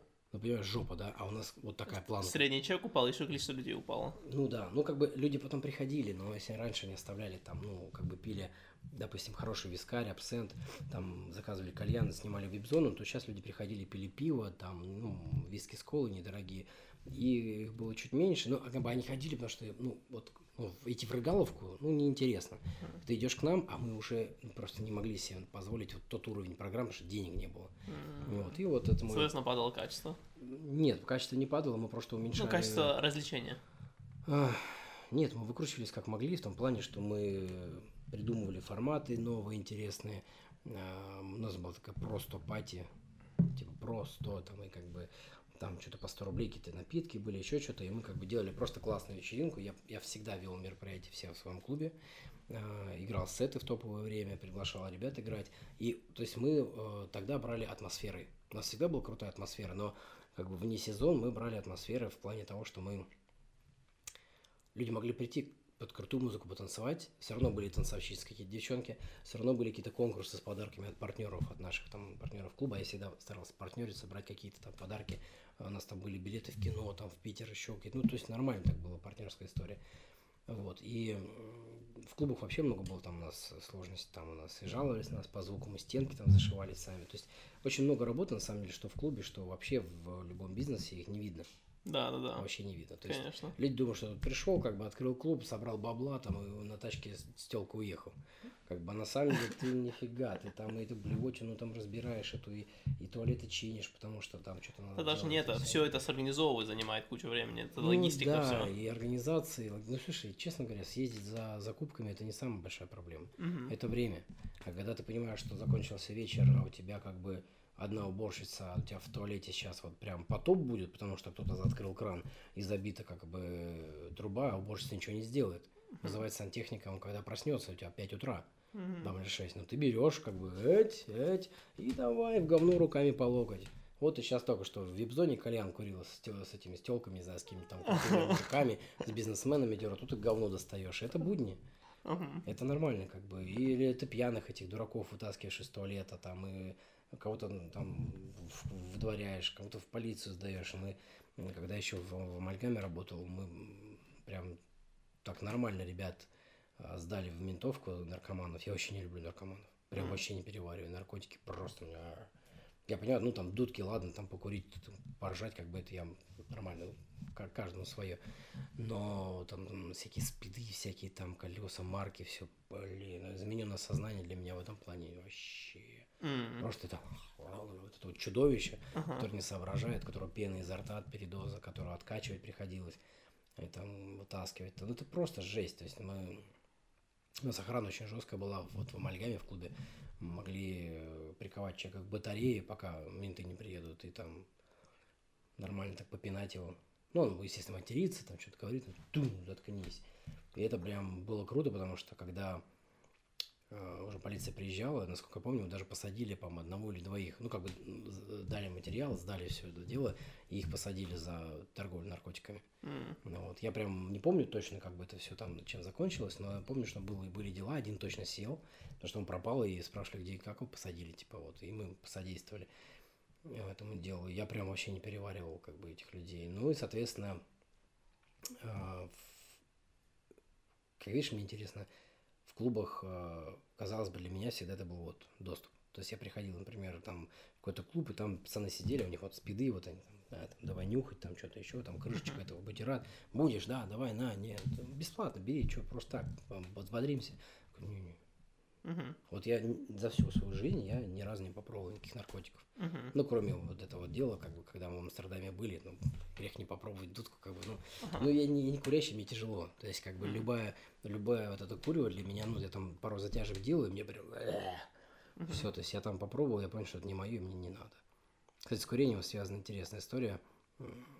Я занимался плаванием, э, танцами, да, и а, не курил. И в какой-то момент я ну, довольно долго жил на даче, летом часто уезжал, там помогал строить дом. Дом построил большой, там, двухэтажный, там, с дедом.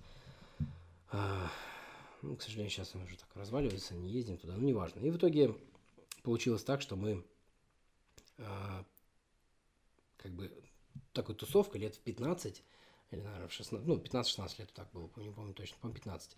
А на даче уже все повзрослели, вся компания была такая, все такие разные абсолютно, у кого-то кто-то хип-хоп, кто-то рок, кто-то еще что-то, но мы когда с детства росли, мы друг друга знали, ну, не терли терки, типа, ты рэпер, ты это, ну, и уже отошло чуть это в сторону, вот, все-таки начало 2000-х, и получилось так, что, типа, ну, там, давай, покури, там, покури, все курят, и я что, знаешь, начал курить, ну, такой, ну, пытался курить, там, кашля, что-то не очень, ну, какие-то сигареты были там у ребят какие-то прикольные, ну, с запахом, с каким-то, ну, как кальян сейчас, да, так же Ага. курят. Типа, ага, А тогда, тогда это редко было. Тогда был, ты знаешь, сигареты МО, там, и еще там какие-то были, всего два типа сигарет, которые были запахом. И вот они как бы, давай, покури, покури, мне понравился сам вот этот запах и вкус, но я как бы не осознавал того, что, ну, то есть я понимал, что это не прикольно, но это было, знаешь, так, ну, давай, давай.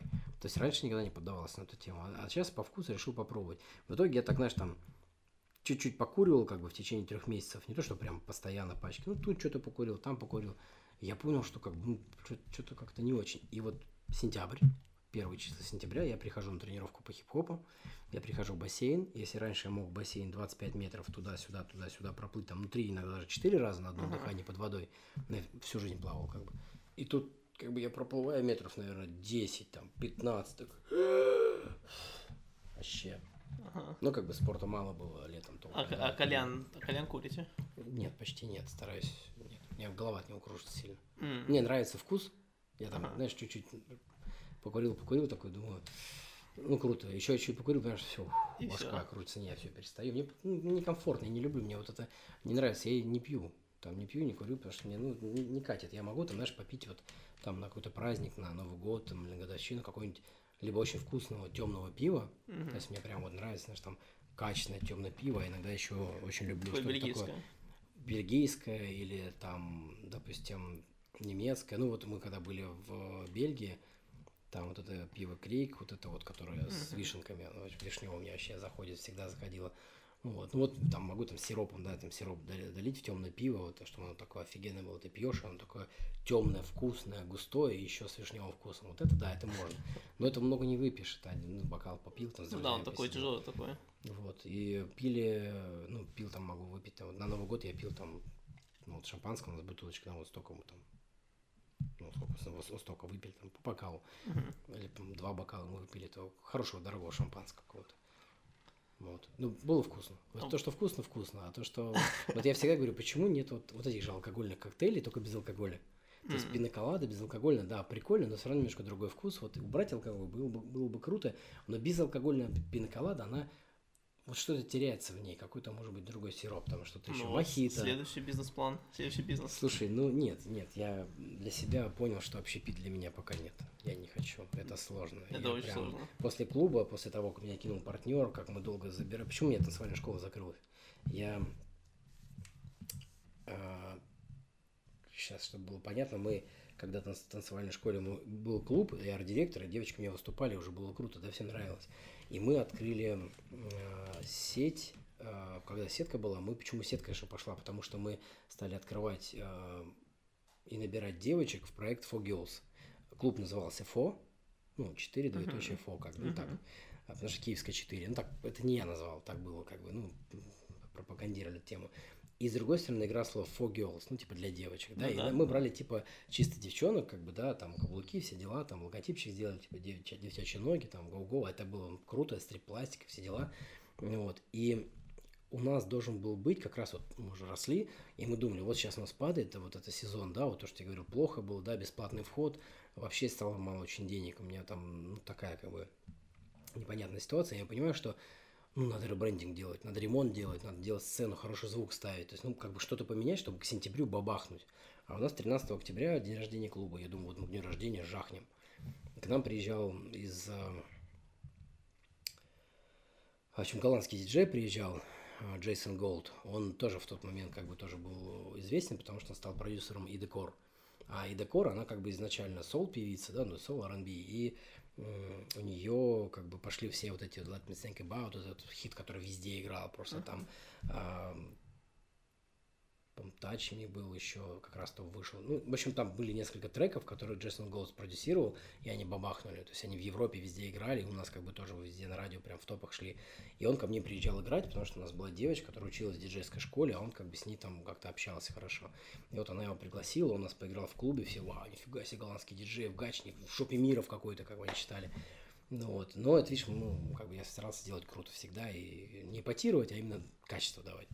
Ну, вот, и получилось, что э, мы договорились с ним, что на эксклюзиве и Декор никогда не была в России. Вообще никогда. Uh-huh. И мы договорились, что на эксклюзиве он ее ко мне в клуб привезет. А мы под это поставим шоу. Мы должны были построить сцену, переделать как бы клуб, сломать там пару стен, все ага. делать как более Это объемно. в другом клубе, да? В этом же, а, в этом же вот в Гатчине. Это твой клуб, а, да, где я был совладельцем, ага. соответственно, я директором. И мы заказали крутой звук а, у владельца клуба Амальгама, уже Адреналин, он его продал. То есть мы подняли клуб и его купили у него. Потом, А-а-а. правда, отдали обратно, как бы отремонтировали офигенно. Как бы, ну, в итоге потом закрылся, ну, не суть.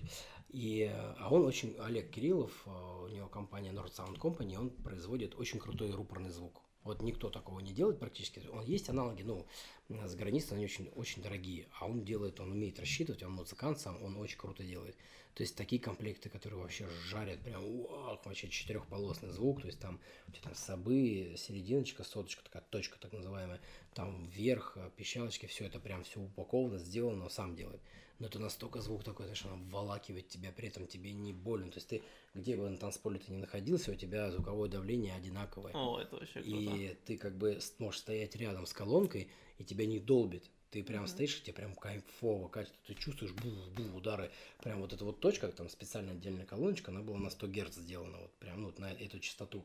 Почему точка? Потому что когда ты ее, мы ее добавляли, то есть у нас в клубах, в клубе стоял, соответственно, массив линейный, э, и точку мы иногда не включали, только под ночь, как, ну, под утро, в смысле, включали, когда вот уже прям раскачали народ, потому что у нее вот это вот 100 Гц, это такой, знаешь, как удар в поддых, такой тум, то есть, вот когда качественная музыка, не, допустим, не mp эм иногда мы там качали, покупали треки или с пластинок играли, э, с винила, и там звук другой, он такой, знаешь, прям объемный, uh-huh. непорезанный, и там прям вот эти части, прям ты с колокольчики слышишь, прям такой, знаешь, пробивает удар, еще бас обволакивает, ну это такой звук охренительный, я больше нигде такого звука не, не слышал. Сейчас уже есть рупорная система где-то там, на стадионах, еще где-то, но это прям вау. Mm-hmm. Как бы тогда для того времени, и вот, вот он делает, вот он включает, и я прям охренеть просто. У нас, я помню, еще до сих пор у него был э, официальный диск э, Майкла Джексона History, вот это, да, двойной. А я Джексона очень люблю вообще, прям бог. Вот, и, соответственно, он ставил треки, а там же WAV, не MP3, эм а прям, ну, именно официальный альбом.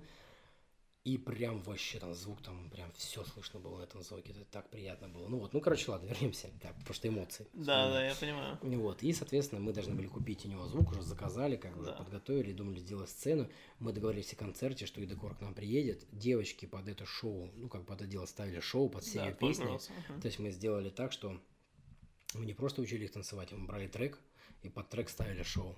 Uh-huh. Как бы с учетом того, что будет ходить певица, как бы. И а, ну, прикинь, мы какую работу там да, делали там больше, чем год почти, ну, там, чуть меньше, наверное. Нет, год, почти год мы все это дело делали. Особенно полгода последнее прям, прям хорошо. И девчонок набрали хорошие, сделали шоу, все. Вот. И прямо оно вот шло к тому, что вот все будет круто. И потом, как, она приезжает ко, ко мне, первое выступление. Потом я ее, соответственно, продаю в питерские клубы, чтобы разделить с ней э, ее райдер. Ну вот, ну с ними, то есть как бы, ну, перелеты, проживание и прочее, соответственно, проще, когда ты несколько точек в городе делаешь, она выступает там в разные дни, там, или, допустим, у меня там в субботу, а у кого-то в пятницу, или наоборот, там, ну, как-то так. Или, допустим, на неделю она остается, гуляет по городу и выступает там в разное время. А когда ты топовый артист, который из каждого утюга звучит, это как бы на тебя будет брать. Даже там в среду можно было собрать людей на такой концерт. Ну вот, и мы уже договорились с несколькими арт-директорами питерских клубов. И они говорят, нифига себе события, в какую-то жопу мира в Гатчину едет первое, то есть, типа, давай к нам в первую, типа, ну, в центр, прям вот здесь вот, я говорю, не, нифига, ага. у меня эксклюзив, я первый буду, они, вообще круто. И как бы мы потом должны были ехать в Москву, потом в Сибирь, то есть у нас прямо тур был расписанный, девочки а, должны да. были с ними ехать, но прикинь уровень, ага. то есть мы его подняли клуб наверх, прям офигенно. И, а как клуб может по туру идти? Ну, не клуб, просто я приглашаю ее, она выступает у меня первая в России, А-а-а. первая в России, она выступала у меня. Это сразу, ну, как бы информационный повод, это взрыв, это информация о клубе. Почему там, а что там такое, а почему там, давайте съездим, давайте посмотрим. А почему Идакор в Гачину едет, вау, что такое? Это как вот каста, да, чтобы ты понимал, даже в последний день, когда каста должна была выступать, а, вот нашу рекламу, мы привозили кучу артистов, все у нас там, все были, и а, висит плакат касты реклама, афиши, все, у них даже на сайте написано, да, выступление, концерт касты, клуб фото, там все. И как бы вот, вот как бы люди говорят, да нет, это все Гонева не будет каста. Я говорю, как, с чего это вы взяли? Да там двойники какие-нибудь приедут. Да, да, ты говоришь, как вообще? На, настолько люди не могли поверить в это. Вообще нет. Я говорю, ну слушайте, ну вы не, не, не, это, не наглейте, ну вот 600 рублей, потом 800, потом уже чуть дороже.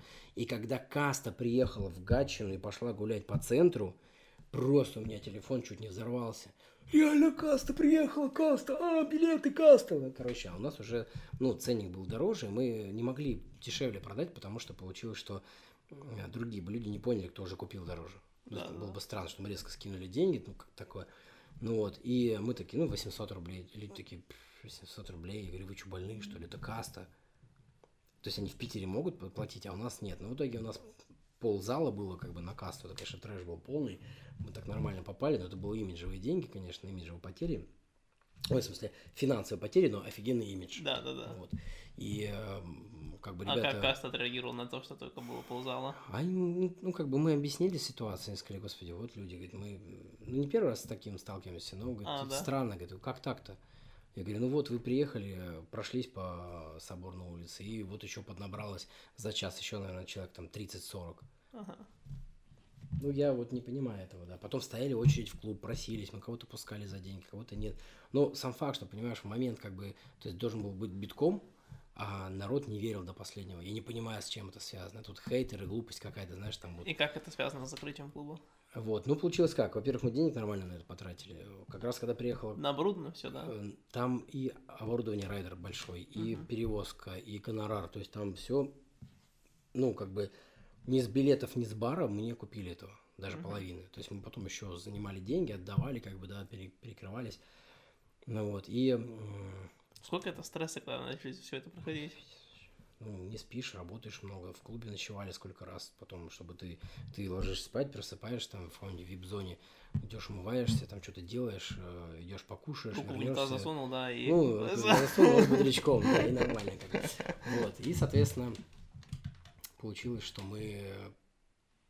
Ну, вот это были первые финансовые моменты, потом уже пошел этот кризис, лето, и получилось так, что у меня партнер, он изначально был такой очень немножко мутный. Я потом, когда уже все случилось, неприятности, так сказать, наши с ним э, вопросы, мне потом уже несколько человек э, сказали, рассказали истории, которые были с ним связаны, как он их кинул, как он себя вел там с семьей, с его, ну, в общем, там жесть. Угу.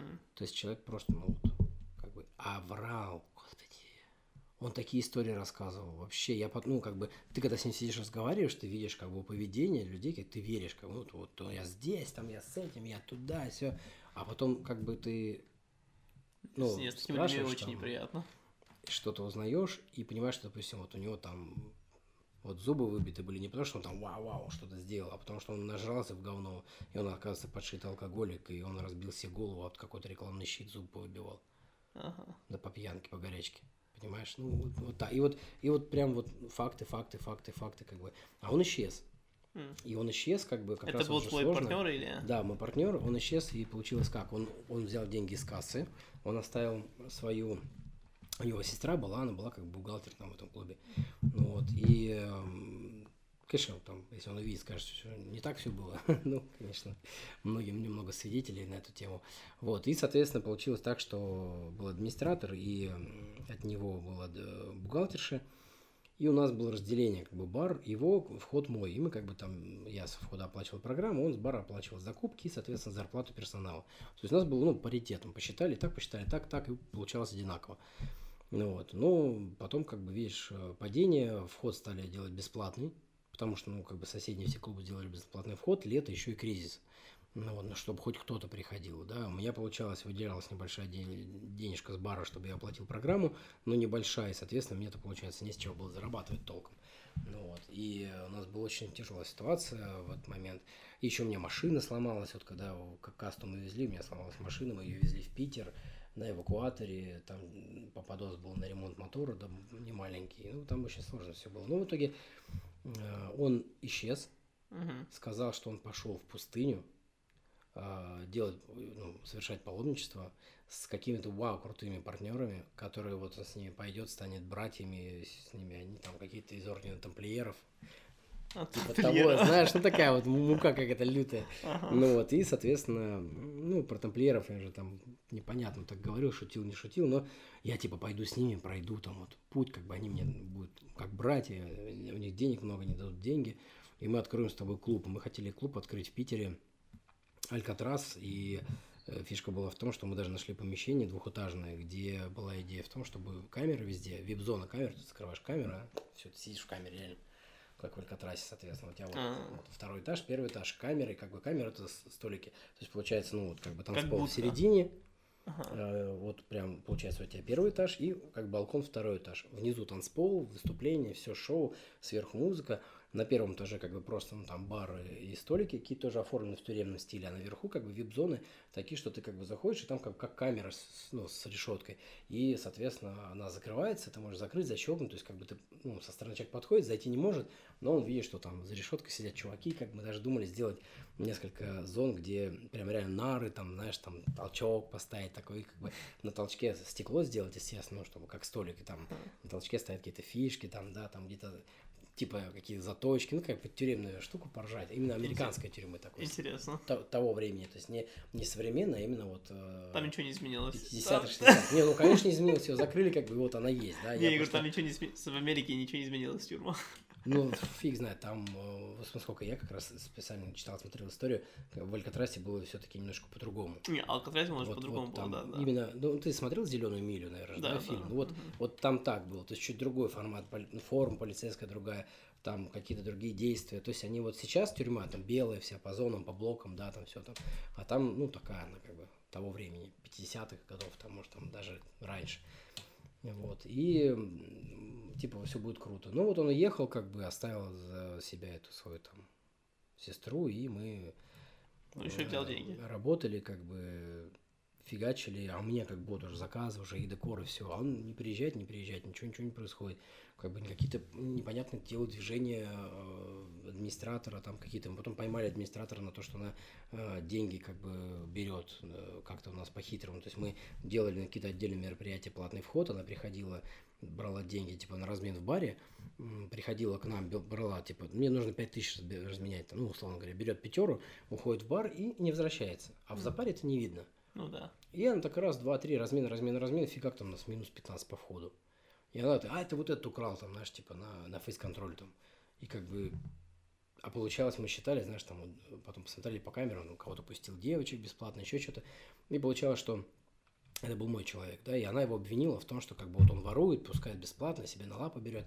Потом в итоге оказалось, его, его как бы пришлось уволить, а потом фактически оказалось, что на самом деле нифига не, ну, ничего плохого не делал, он только телок бесплатно пускал, некоторых вот там, ну, несколько uh-huh. компаний. Но опять же, эти девки всегда с собой приводили мужиков. Ну да. По 5, по 6 человек, а парни платили. То есть, ну что... Все ну, равно как парни больше платят, да, чем девушки. Да, ну упустит ее, она все равно постоянный клиент, да, не проблема. Что там эти 100 рублей, как бы, да, ну, не да. обеднеешь, а то она пацанов приведет больше. А здесь в какой момент? Ее не пускаешь, ей как бы обидно, она не хочет, и, и говорит, все, пойдем отсюда. И все уходят. Да. То есть у тебя только что ушли там деньги. И парни, 10, 10, 10, и парни 15, за ней. Да, да, ну это глупо. Да. Вот. Но он это понимал, как бы я это понимал, а эти вот... Так почему его увольнять пришлось?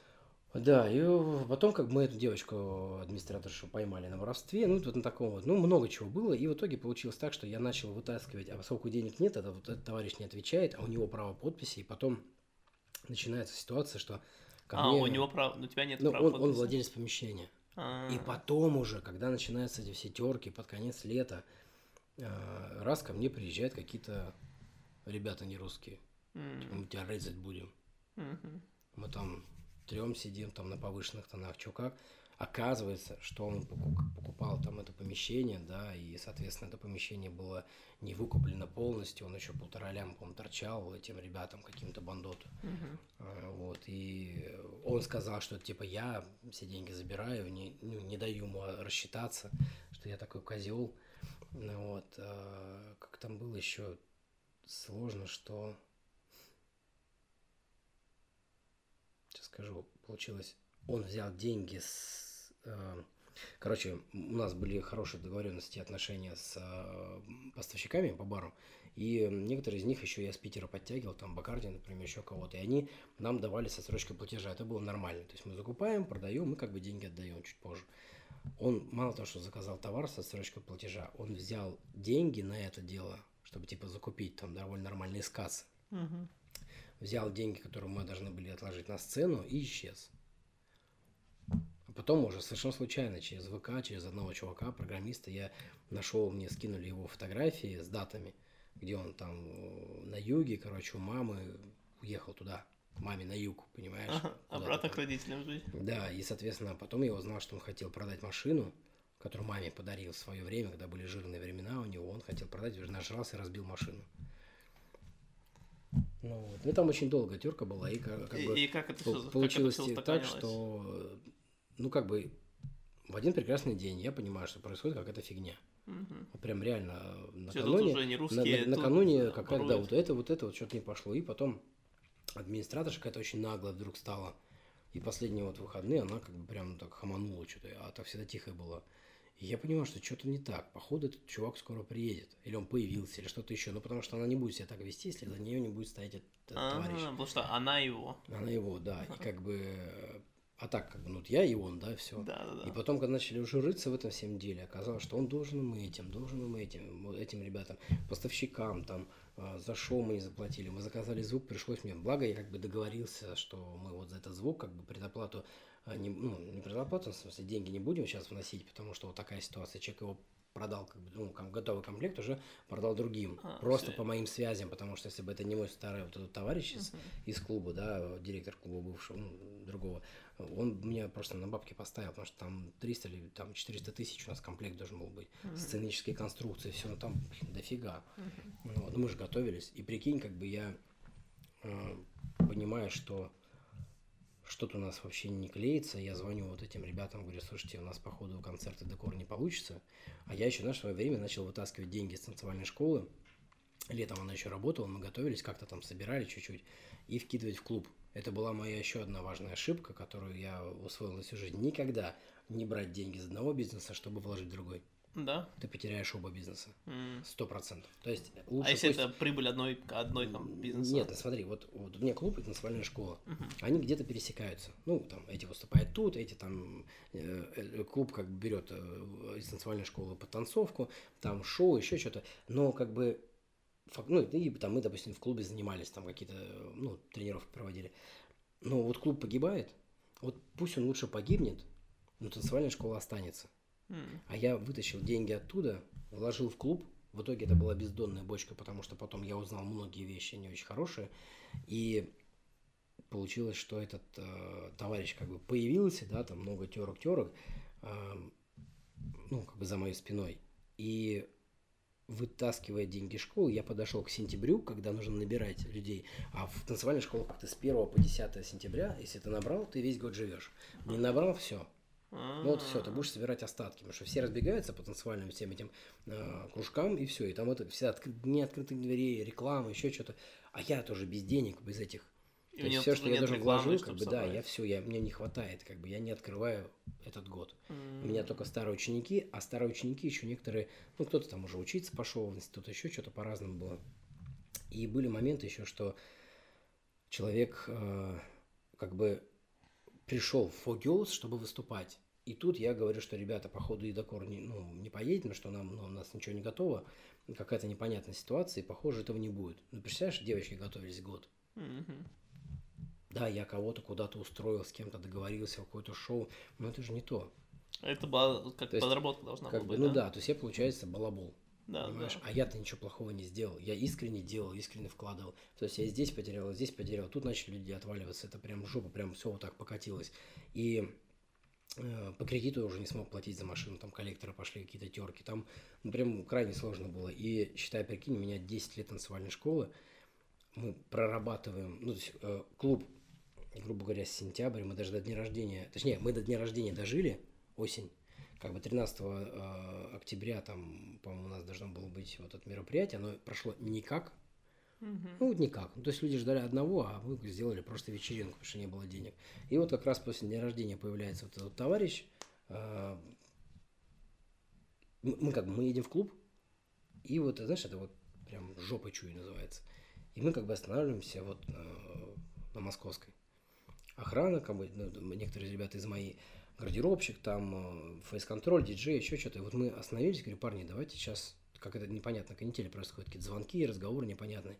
И мне звонят два парня, которые у меня в диджейской школе были там, говорят, Дима, нас тут, ну, тебя типа ждут здесь. Какой-то чувак, а он имя неправильно называет, как бы. Я говорю, в смысле, кто такой? Мгм. Я что, вообще про другого думал. Он говорит, да нет, нет, а потом называет правильное имя. Я говорю, опа. И как бы... Это а- тот- а- этих- который уехал, да, да, а этих чуваков как бы не отпускали. Они мелкие совсем, им по 16 лет. Они 16-17 лет, они как бы э, учились, и я им давал возможность, э, поскольку клуб в Гатчине, они в Гатчине жили, я давал им возможность первый час поиграть. Как для практики. То есть Да, они уже, да, в принципе, да. неплохо играли. Они первый час, пока народ собирается, они что-то там пытались сделать. Для них это было круто. Оборудование, клуб, народ, И у танцпол. тебя бес- бесплатный entertainment. Ну, что-то типа того, там entertainment такой, знаешь, был иногда, что лучше бы не, не интертеймили, как бы. Но, тем не менее, все равно ребята делали что-то неплохо, позволяли нам как бы немножко подрасслабиться в плане времени начала, заняться другими делами, пока играет музыка, и все.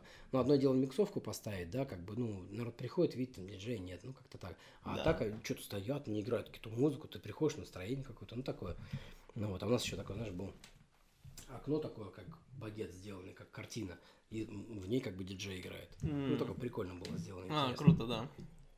Живая картина. Да, и ты прикинь, как бы, ну, то есть видно диджейский пульт, ну, все эти штуки, диджей, и как бы сзади там стеллаж такой, там, где всякие диски, еще что-то. То есть ты как бы заглядываешь туда. Да, ну, из да, да. танцпола. И там подсветочки, то есть ты как бы тут темно, мигает, А, а, тут как бы свет, круто, да, да, это да, прикольно.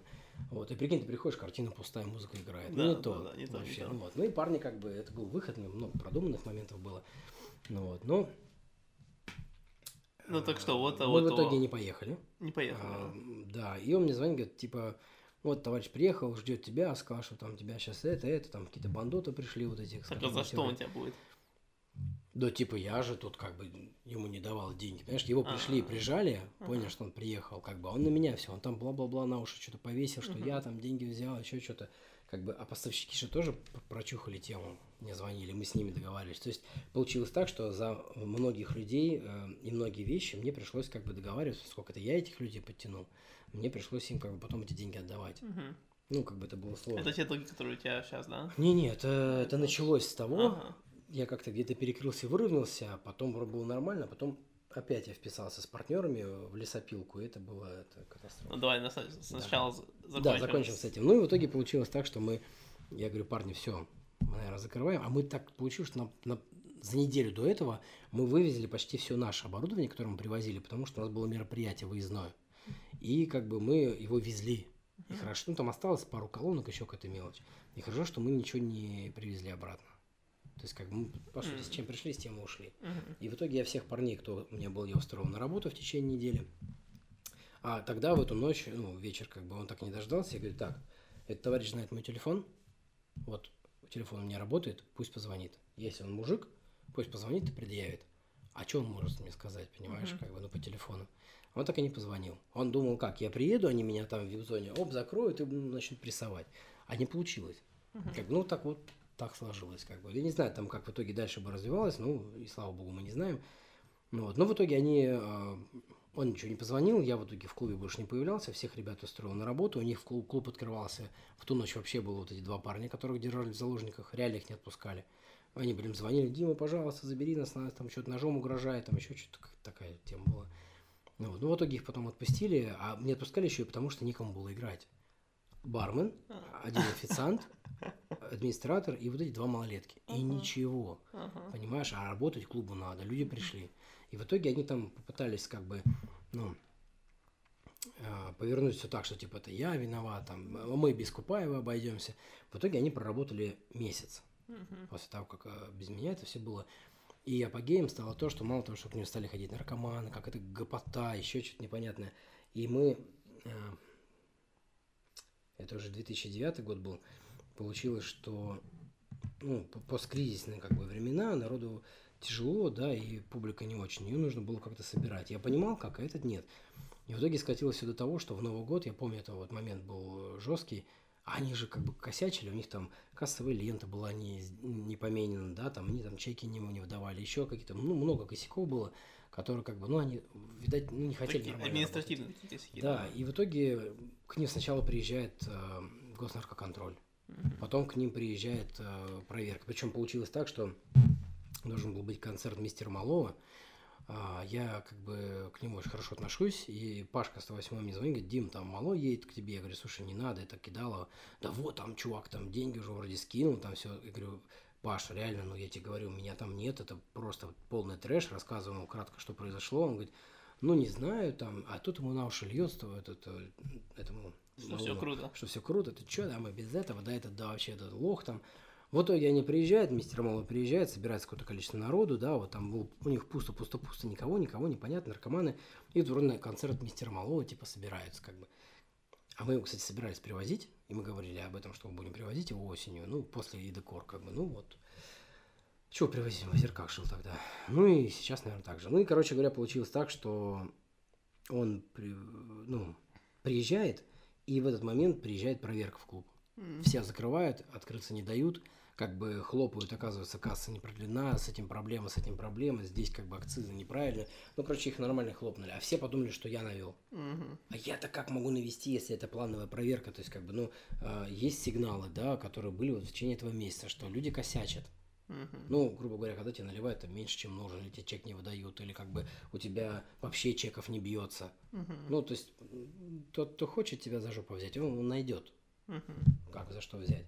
Если у тебя все нормально, ты как бы отобьешься. А если не нормально, жопа, ну все, и В как бы, обычных местах же дают предупреждение, что будет проверка, нет разве? понимаешь, скажем так. Тогда, вот сейчас это по закону тебя не могут три года трогать, новое предприятие, потом тебе должны предупредить, должна быть плановая проверка, она проходит в э, рабочие часы, если она проходит ночью, то это идет рейд. Мгм. То есть, как бы тебе могут завалиться просто так, э, но обычно кто-то позвонит из, с тех, с кем ты общаешься, скажем. Скажет, к вам едут. Ну, вопрос Мгм. только, насколько заранее. Да, сколько, да, усп- сколько тебе будет времени. Мы это проходили в Амальгаме. Несколько раз я научился этому, вот как раз у директора решать эти вопросы спокойно все. У нас Москве шоу были, знаешь, там они все привыкли залетать там, всех мордой класть, а у нас наш э, там, нижний танцпол, в этом в клубе Амальгам вот, на Пионерской, там R&B, девочки танцуют, все красиво, никаких наркоманов, ничего. Они, видать, привыкли, что там везде наркота. Они залетают, такие, э, всем стоять! Выключили музыку. Я говорю, пожалуйста, все, выключают музыку. Они привыкли, что диджейки-то обдолбаны. А мы все такие, знаешь, я с женой как бы в обнимочку стою, как бы в белой в этой жилетке, там, в бандане, там музыка играет. Мы убрали музыку, все стоят, все аккуратные, все нормальные. Они такие что-то походили, походили, посмотрели. Как бы, понимаете, у всех алкоголь стоит нормальный, все что-то едят, пьют, как бы. Ничего не нашли, как пошли наверх на второй этаж, там, там кого-то нашли, но все, как бы, ну, кто Мгм. там обдолбанный был. Но у нас внизу ничего не было. Нас извинили, сказали, пожалуйста, продолжайте. И, да, и мы уже начали внизу на танцполе работать, пока наверху была проверка. Мгм. Хотя обычно так не делают. Ну, как работают? Чуть потише музыку сделали, и народ чуть пританцевал. То есть, ну, как бы мы следили за этим процессом. Мгм. Вот. Ну и, соответственно, здесь, как бы, видишь, они следили, видать. И потом, через какое-то время их на- накрывает ГНК, госнаркоконтроль. Мгм. Потому что там прям ну, перебор был. И финал был всего этого дела, что в Новый год они продали новогодние билеты, пришли люди, там играет какой-то жуткий памп, очень громко, неотстроенный звук, никаких артистов нет, люди пришли, сидят, не понимают, что за бред, какие-то наркоманы с такими шарами э, скачут. Как бы, говорят, отдайте наши деньги, скандал, короче, был, все, и они закрылись. М. Потом они попытались продать, он попытался, ну, тоже опять клуб стоял, попытался продать э, ребятам, которые были из другого клуба, мы потом поработали как орг-группа, делали, соответственно, промо-группа, делали вечеринки в Гатчине, еще где-то, собирали народу, много было круто. Тебе потом фотки покажу, есть, там есть э, на день рождения Гатчина, я в костюме Павла Первого, там, знаешь, там всякие, ну, как бы есть там Чикаго, не Чикаго, еще что-то.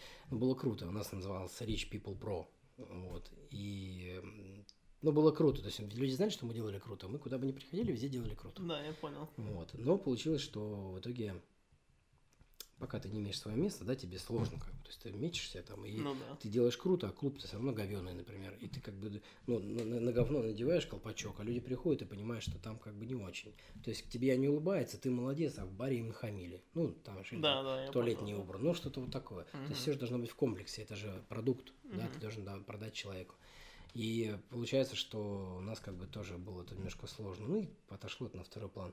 Ну вот, и мне было, был такой промежуток времени, когда вот мы, получается, видишь, мы с этим чуваком разошлись, э, клуб у них закрылся, он попытался продаться, продать администраторам, которые были, видели, как мы работали, и хотели открыть клуб, назвать его Five, типа Мгм. пятый, как бы нелепо. Я Ага. говорю, ребята, не надо, это такой трэш, там этот человек такой лох, он вас там, ну, ну, засранец, он вас кинет. В итоге они про- вложили деньги какие-то, проработали что-то там месяца три и закрылись, причем в Мгм. большом минусе.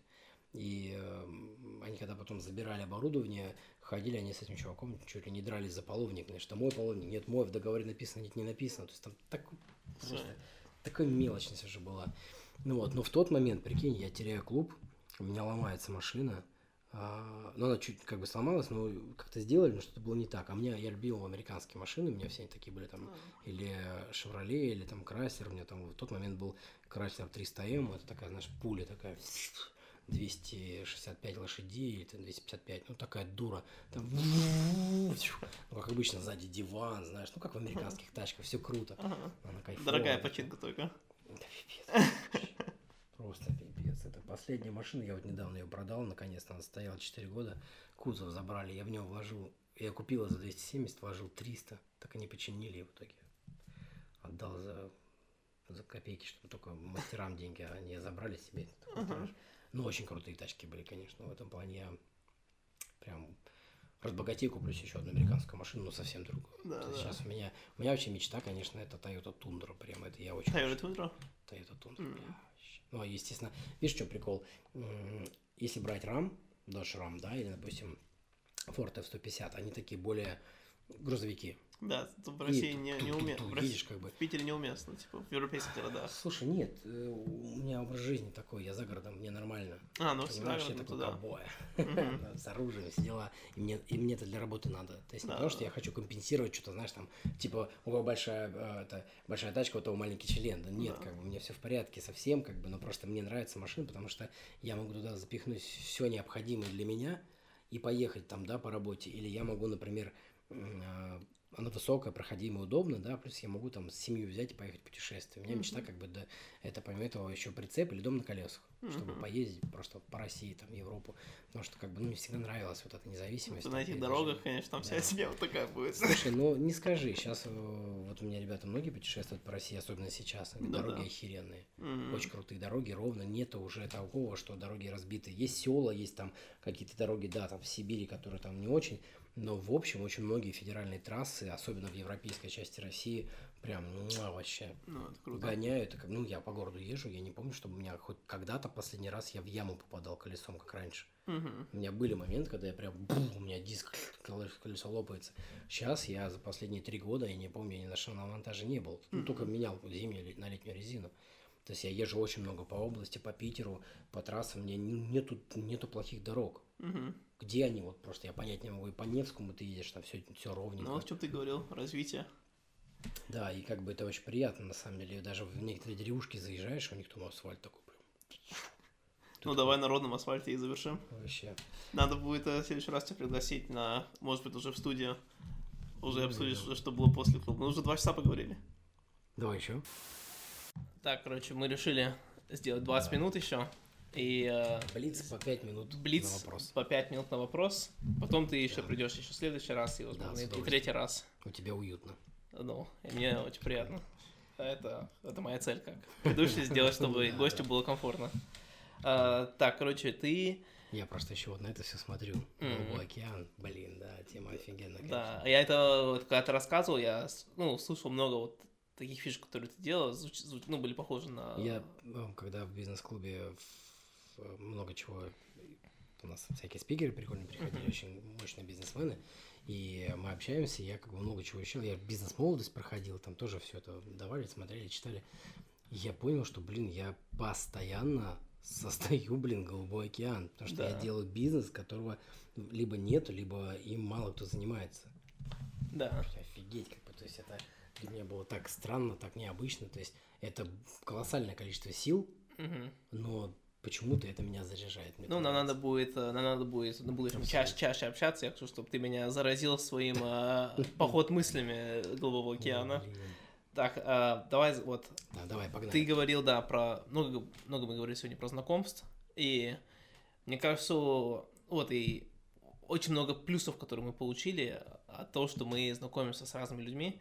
Что бы ты посоветовал бы человеку, который вот он вот, знаешь, не знак, он на нуле, нет никаких знакомств, ну, а, такого не бывает, как он?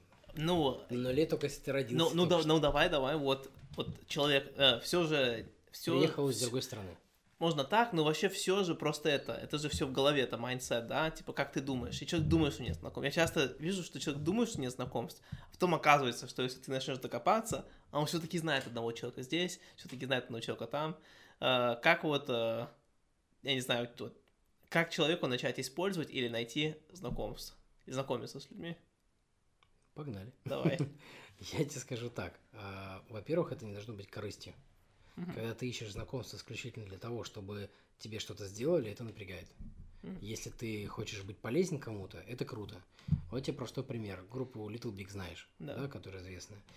Когда-то, какое-то время назад я видел какое-то интервью, и там ребята говорили, вот мы там снимали в каком-то зале, там нам что-то ограниченное время, там нас выгоняли, там какие-то проблемы, там туда-сюда.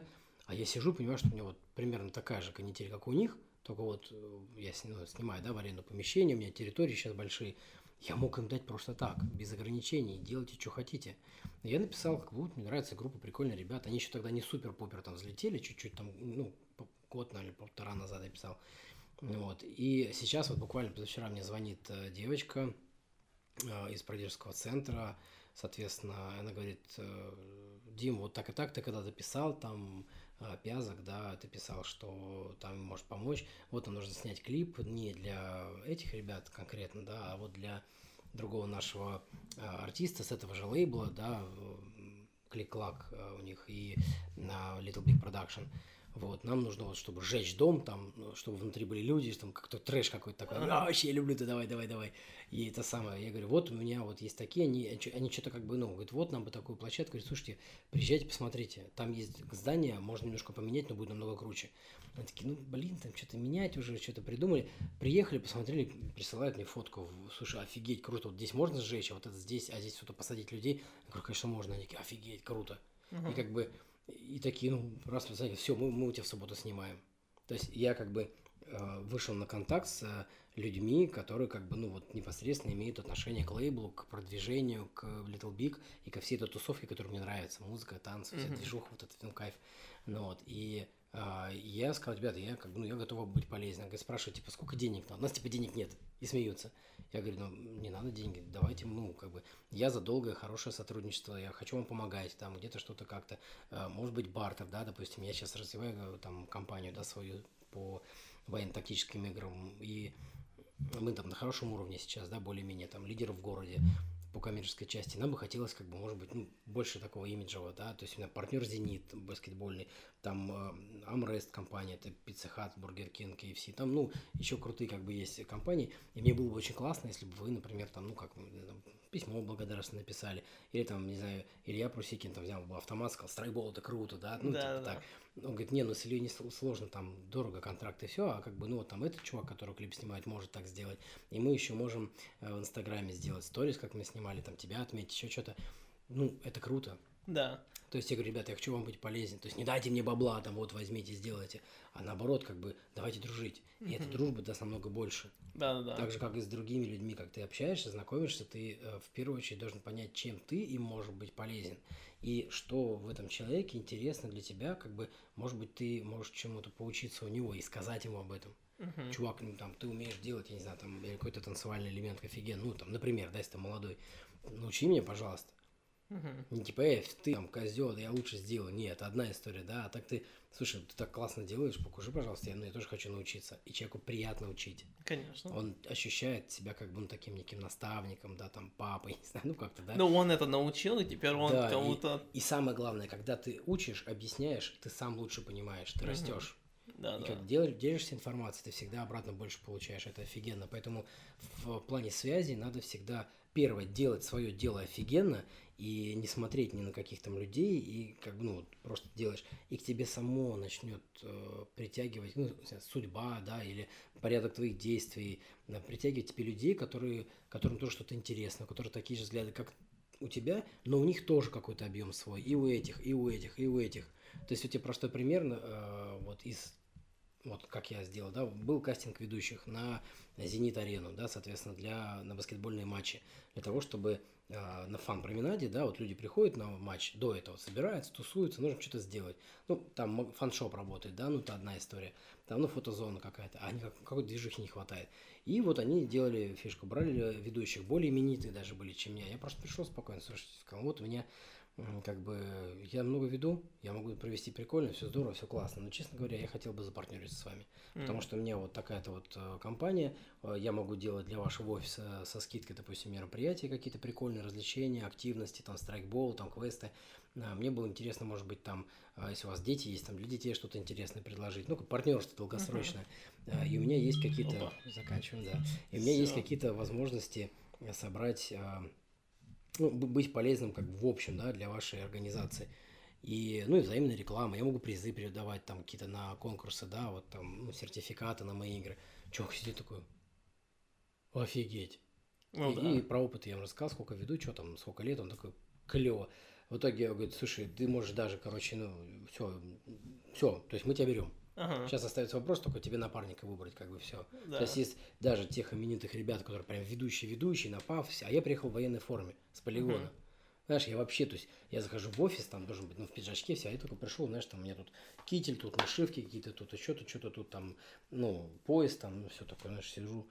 Как, ну, я торопился, приехал, как бы он такой офигел все. И вот мы начали общаться, дружить, и вот второй год мы продлеваем контракт, и я сейчас провел свадьбу замкоммерческого директора «Зенита» вот, баскетбольного. И э, футбольный «Зенит», когда ребята приходили, смотрели, как мы делаем со 108-м фан-променад, как это все происходит, они сказали, блин, мы тоже, ну, вас, наверное, подтянем.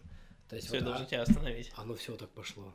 Ну да, Понял, короче, да, тут... а, Да, тут цель, типа, знаешь, да, показать, в чем ты можешь им помочь реализовать их Предлагать. цели. Да, да, да. Предлагать и рассказывать, быть открытым. Мгм. Тогда все получится. Ну и самое главное, не молчать, общаться. Да, вот второй вопрос как раз про общение. Давай. Плавно переходим.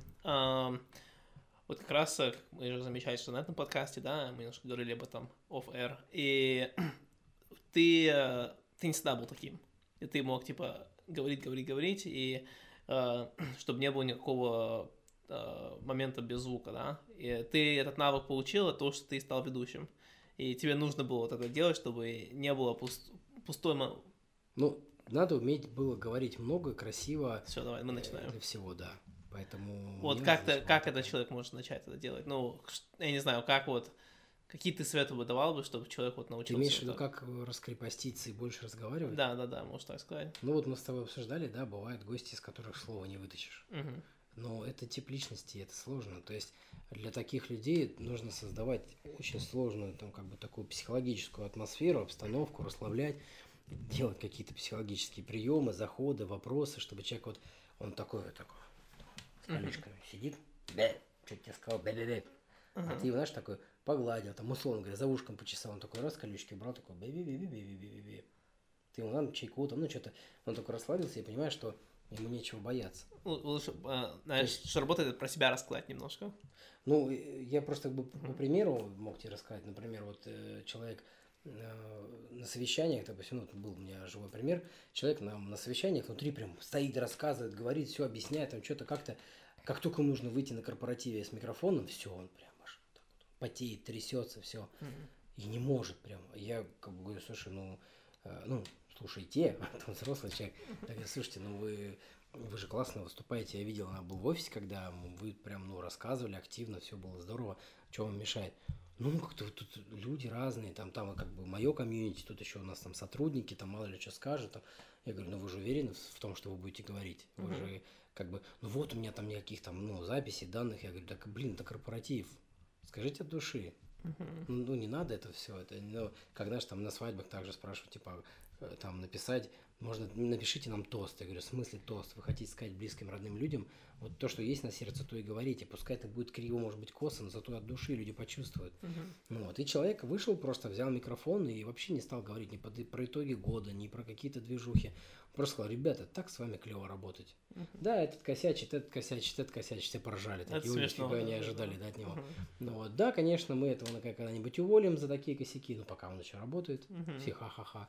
Ну вот, и он, и он прям с каждым вот этим ха-ха, он прям расслаблялся, знаешь, раскрывался. И такой, и я стою тоже в микрофон, что-то там бум, он такой что-то раз, и я там раз подкорректировал, раз народ засмеялся. И он такой, да-да-да, кстати, точно-точно. Знаешь, такой, и вот он прям, как бы, я ему в момент он затыкался где-то, раз, я ему раз, и, как, знаешь, вот как кораблик течет, вот по ручейку. Он спотыкался, ты его поднимал еще. Не так. Вот кораблик течет по, по ручейку, да, вот в детстве пускали кораблики, он течет раз и остановился.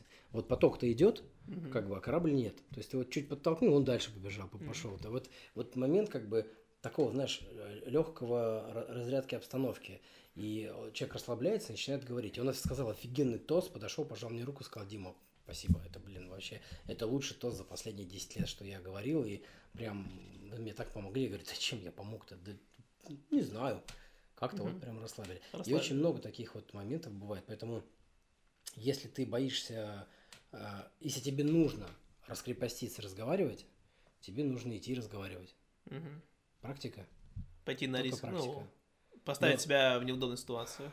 Выход из зоны комфорта – это классика вообще. Ты хочешь что-то достичь, выходи из зоны комфорта. Другой разговор, что если ты хочешь э, научиться именно разговаривать, там не надо идти на курсы ведущих, еще куда-то, на риторику не надо идти. Это, это следующий шаг. То есть ты, э, ну, как бы, человек не разговаривает, потому что у него какая-то психологическая заслонка стоит. Он не может начать, ему стесняется, и надо понять, в чем проблема. В нем проблема его там в детстве там как-то затыкали, там, или не говорили, твои слова не важны, заткнись там туда-сюда, или его кто-то обидел в школе, или еще что-то. То есть почему человек не может коммуницировать спокойно? Угу. Вот есть там, вот как я, например, да, там я ведущий, болтаю, веду, рассказываю, да мне просто интересно поделиться с кем-то, чем-то, да, мне как бы, я всегда открытый человек. А есть люди, наоборот, закрытые. Mm-hmm. Ну, экстраверты, интроверты, все вот эти темы, темы, да, психологические типы личности. А, устаешь и от тех, и от тех. И от меня устаешь, потому что я много болтаю, и от тех, кто молчит, постоянно с ним не поговорить. Поэтому, если человеку нужно по работе или по жизни общаться, я бы просто ходил бы, например, и общался в каких-то местах, где это интересно. То есть, например, ты там знаешь, допустим, что-то интересное про город, да, там, или, может, про какую-то часть, ну, почитать. И, допустим, просто, может, пригласить друзей, рассказать что-то, вот, как мини-экскурсию провести. Experience. Uh-huh. Соответственно, mm-hmm. да, ты потом, например, пошел там в, в какое-то место, там а, есть ди- дискуссионные клубы, где люди там читают какую-то книгу или фильм и обсуждают. Mm-hmm. Ну, сейчас не знаю, как бы сейчас онлайн, да, скорее всего. Ну, тоже есть такие места, где люди разговаривают, общаются. Общение, ну, э, если актуален иностранный язык, то, конечно, это клубы общения, бизнес-клубы. Ты собираешься, общаешься. Ну и для тех, кого важно противоположный пол, это спид-дейтинг. Mm-hmm. То есть, как бы ты приходишь, и ты ну, ты вынужден быстро, четко рассказать про себя, и с учетом того, что ты видишь противоположный пол, и кто-то еще понравится, то есть тебе надо, как вначале, может, стесняешься, а потом офигенно раскрепощаешься, потому что кого ты больше всего боишься? Да. Ну, кроме толпы, противоположный пол. Да, да, да. То есть, как вот тут прям вот это психологическое слом. А если ты там пошел и общаешься уже легко, ты понимаешь, какие фишки, какие триггеры, как реагируют, как тебе Ну, ты же понимаешь, что ничего страшного нет. Да, да, ты расслабляешься, и вот спиддейтинг помогает не только познакомиться еще с кучей девчонок, э, если это парень, и наоборот, парня, если это девчонка, но и, наверное, научиться быстро интересно рассказывать о себе за короткий промежуток времени. Мгм. Вот я этого не умею. Я могу много-много-много. Ты уже понял. Короче, блин, очень хороший совет на самом деле, я, да, сам бы не придумал бы об этом. Короче, вот, а, вот а, ты, ой, а ты тесно работаешь с своей женой, а, и дальше для многих, типа, мно- многие как раз никогда не хотели бы соединять работу с женой, да, типа, отдельно, надо отдохнуть от жены, или, ам, или то, что, типа, не, не хотят связать личное с рабочим, понимаешь, понимаешь, о чем я говорю? Здесь Вот, э, да, вот ты можешь объяснить, как у тебя это работает? Потому что явно у тебя это работает совсем по-другому, и, э, и видимо, Ну, у тебя смотри, какой-то рабочий процесс. Во-первых, все проще. А, Я с женой уже 15 лет. Э, Мы вот 23 сентября, кстати говоря, 23 сентября я открыл танцевальную школу, 23 сентября была у меня свадьба, а 23 Это января- совсем недавно было, поздравляю. ну, да, мы, ну, как бы мы от- отпраздновали 9 лет свадьбы недавно, да, спасибо. И 23 января у меня родился сын. М. Ваня, кстати, тоже. Я 23 как февраля родился. Не, почему 23 января, а у тебя 23 февраля. Нифига себе, магия цифр.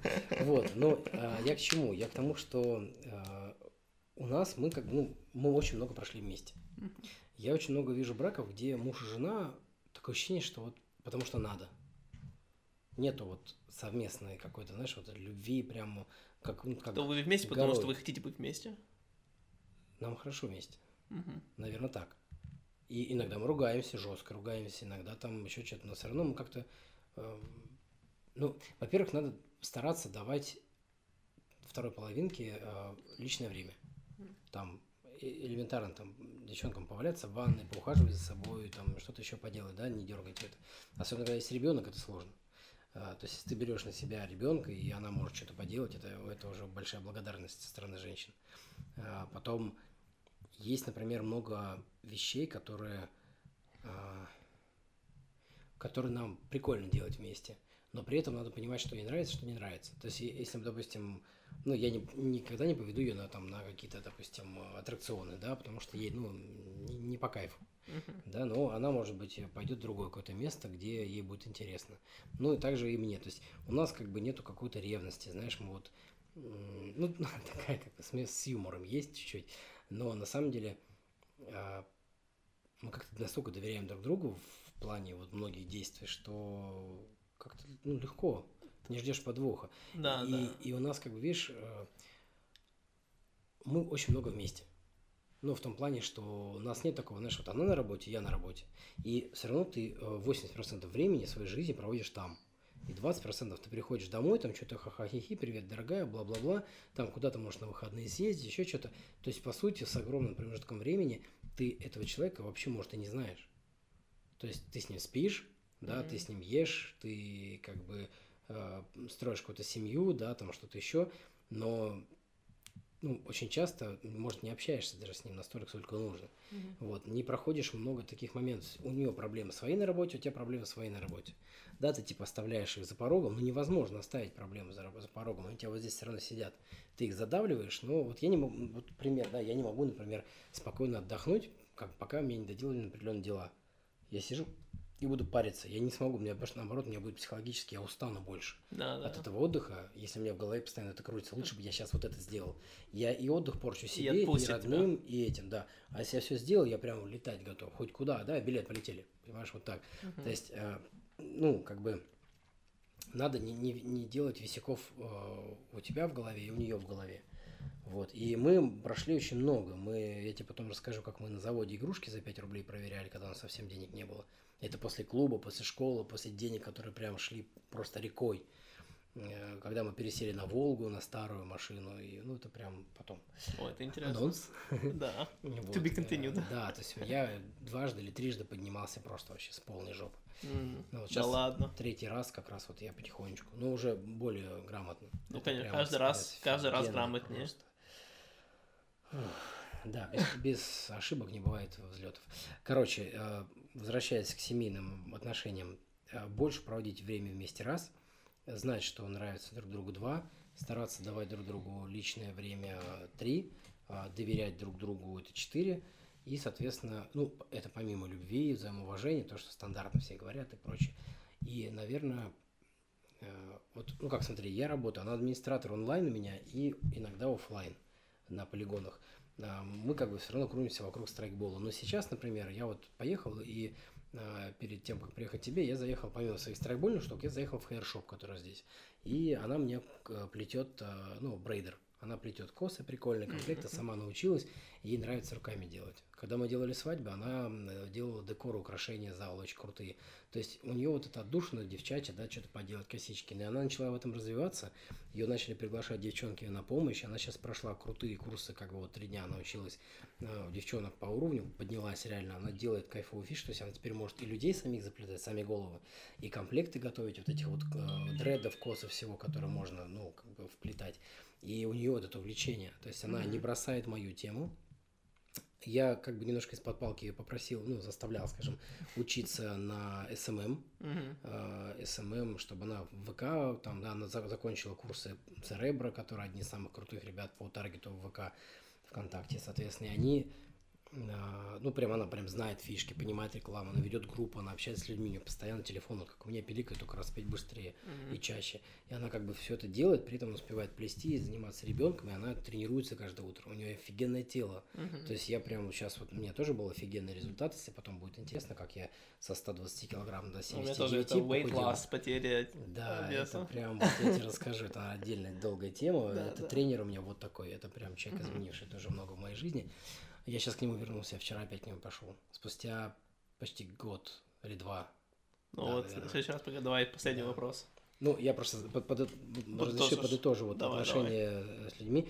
Мы работаем вместе, потому что э, мы понимаем, что это наше общее дело, которое приносит нам деньги. Uh-huh. И я подстраховываю ее, она меня подстрахует. Мы можем друг на друга поорать, там, поругаться, еще что-то. Uh-huh. Но по итогу мы понимаем, что если мы сделаем плохо, то нашей семье будет плохо. Mm. То есть мы должны делать в любом случае хорошо. Я всегда задаю уровень планки, она всегда Короче, семья выше вас. Ну, конечно, наше, наше семейное благополучие, оно важно, но мы не можем делать плохо. Э, мы не хотим э, падать ниже уровня, который мы себе поставили, но при этом нам еще много есть куда развиваться. И э, возможности ее как бы самостоятельных действий и увлеченности внутри, оно позволяет нам как бы расти. И получается, что люди, работающие на разных работах в разных местах, у них нет вот этих общих целей и интересов. У них общие там, ну, ребенок, поехать к теще, отдохнуть в отпуск, съездить, еще что-то. Есть какие-то, может, увлечения. Очень сильно меняются пары, которые, например, начинают ходить там вместе на сальсу на бачата вообще другая история становится. Прям видно в них, они как по-другому не ну, да. нифига себе тебя можно потрогать, ты да. нифига тебе двигаться умеешь.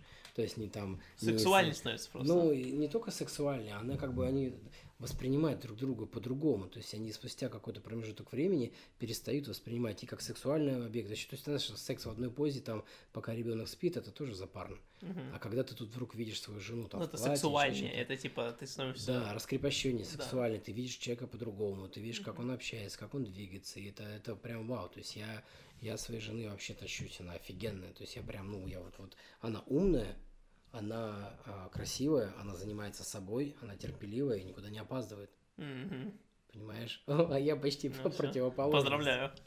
Да, я счастливый человек просто, я прям вообще, я вот э, сколько, нам по 36 почти, ну, вот ей скоро 36 будет, ну, блин, я прям такое ощущение, что вот э, второй год с ней знаком, понимаешь? То есть mm-hmm. вот эти же эмоции. ощущения, эмоции, очень круто, очень круто. Но она меня выдерживала в очень сложные моменты, когда я никогда не бухал, в любом случае, но у меня были моменты, когда я там два месяца сидел, играл в игрушку в трусах семейных, просто на компьютере.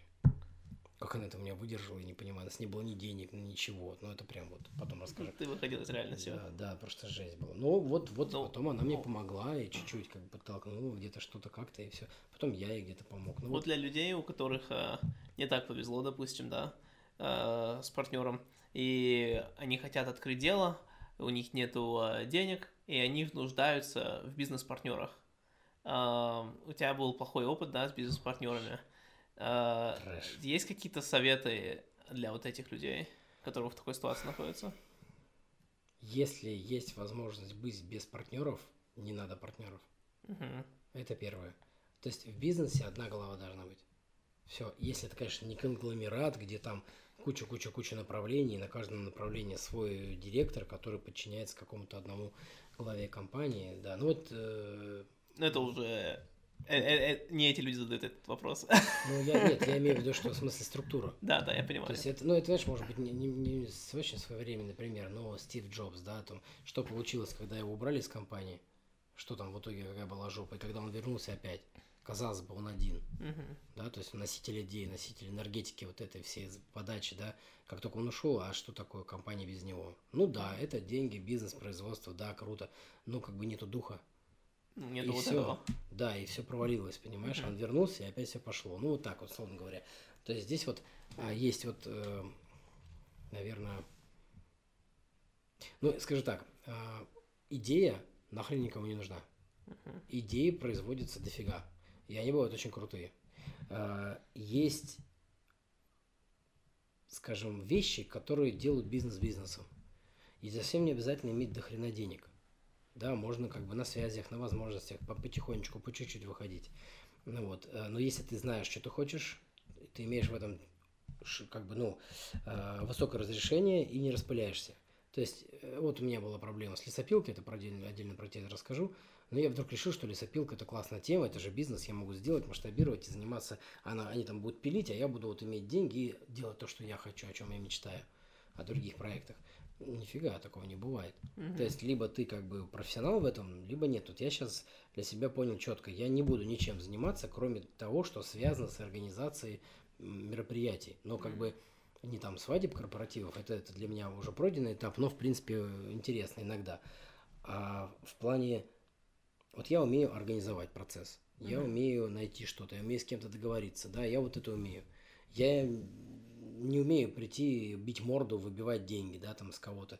Я не могу прийти пьяного какого-нибудь чувака, который пилит там синий в говно и курит рядом с деревом, да, я не могу там отпинать там, да, что, ну, как-то, ну, вот, ну, ну, для меня это не, ну, не так. Воспитывали меня, наверное, вот поэтому, не знаю.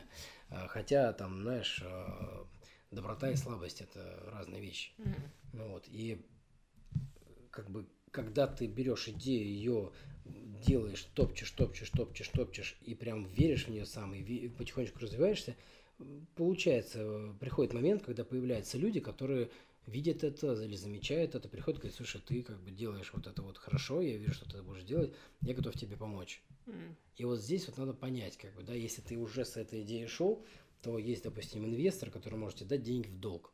Ты можешь, имея твердое, уже сделанное, уже набитое шишками, в маленьком объеме, ты можешь это чуть-чуть масштабировать. То есть, либо ну, вырасти либо в ширину, либо в высоту. А в основном сначала растут в высоту. Потом в ширину уже потом, когда вот как мы выросли когда есть капитал уже. по уровню, не обязательно, мы выросли по уровню, например, на одном полигоне, но это потом отдельно буду рассказывать тебе, но потом как бы мы сейчас вот на этом уровне есть, да, и мы как бы расширились. У меня сейчас 6 площадок.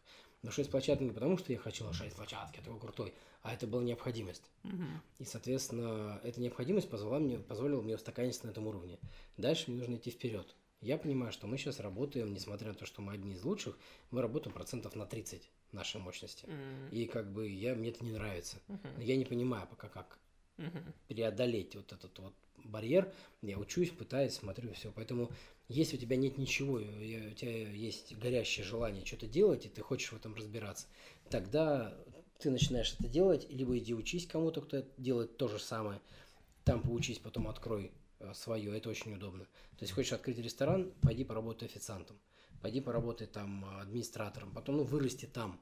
Потом, когда ты пройдешь потом, потом, все потом придумай новую идею и не иди не, не открывай ресторан. А, ну, может быть и так. Нет, но имеется в виду, что если, ну, знаешь, как бы я в клубах э, работал до того, как бы стать владельцем, совладельцем своего, я был Э, поработал уже и официантом, и уборщиком, и в, на баре постоял, и диджеем, и ведущим, и арт-директором, и всем, всем, всем. Я и на охране постоял, на фейс-контроле постоял. Я понимал, как работает структура всего этого механизма. Uh-huh. Ну, кроме кухни. Ну, для кухни нужно иметь опыт, и да, и, ну, понятно, там убирать тарелки, протирать кухню я делал, да, если это было надо, там в запаре люди помогал, поварам, э, но это не то, повар это вау, это как хирург, да, то есть это... Своя отдельная профессия. Да, это прям, ну, в определенном месте это бог. Uh-huh. Вот. Ну, Ивлева знаешь, это вот шеф, там этот известный такой дядька. У него, кстати, офигенное мировоззрение на многие вещи. Он очень крутой чувак, я бы с удовольствием хотел с ним пообщаться, познакомиться, потому что очень многие взгляды и подходы мне нравятся. Ну, посмотри на ножах. Мгм. Я понимаю, что это шоу, Мгм. но мне нравится видеть коллективы. Видеть коллективы, видеть людей с потушенными глазами и видеть лидеров. Видеть то, как человек это подает, как меняет, да, и как бы бог с ним там, если убрать все-таки налет шоу, э, это в таком в сжатом формате это наша жизнь. Поэтому если мы говорим о человеке, у которого ничего нет, иди научись, начни делать и поймешь самое главное, надо тебе это или нет. Да, А да. вот если ты поймешь, что тебе надо, и ты продолжаешь делать, появятся люди. Появятся люди, которые предложат тебе деньги или То масштабировать. же самое, что вот подкаст я тебе рассказывал. Да, да, похожая тема. Есть другой момент. Есть момент, когда Давай, минуту у тебя. это когда, а, да, это просто, наверное, больше даже не совсем ответ на этот вопрос, а такое как бы объединение прошлого и этого. Если у тебя есть э, жена, ну там или муж, да, и вы вместе начинаете какое-то дело, и у вас, например, там капитала какого-то нет, то вы делаете это семейным бизнесом. А, в какой-то момент он может вырасти до такого уровня, что он перестанет быть семейным. И вот здесь уже надо понимать, как бы семья не развалилась из-за того, что разваливается бизнес, или наоборот, что он масштабируется. Мгм.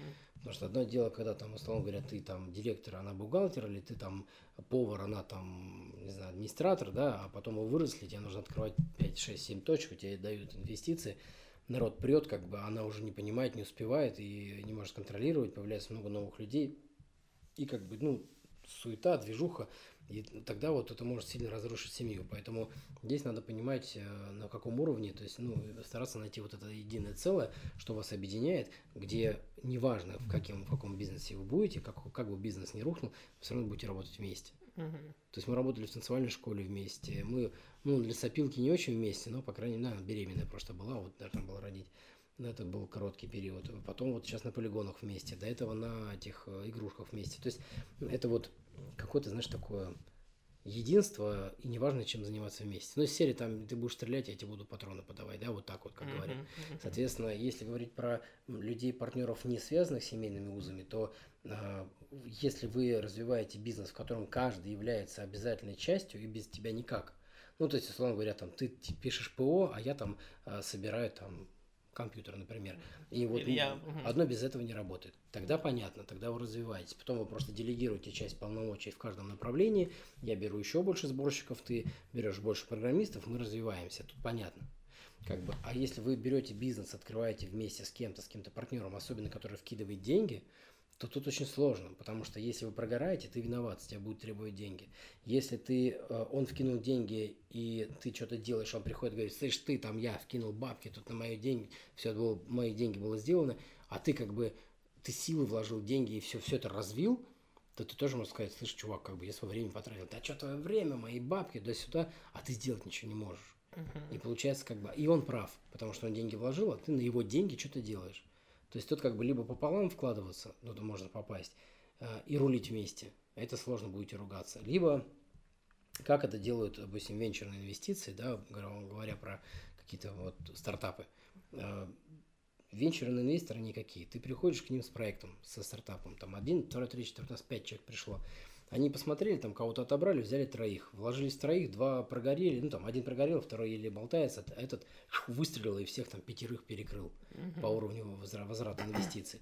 Вот здесь, получается, люди дали деньги, они понимают, что ты можешь прогореть, они понимают, что ты как бы стартап, но если ты вырастаешь, а, ты имеешь в этом долю, как идея, да, небольшая, как руководитель, ну вот, но они имеют все остальное, и они вкидывают деньги для расширения, то есть они как бы твой некий банк, который тебе дает деньги для работы. Ты нанимаешь людей и отвечаешь за результат. Да-да.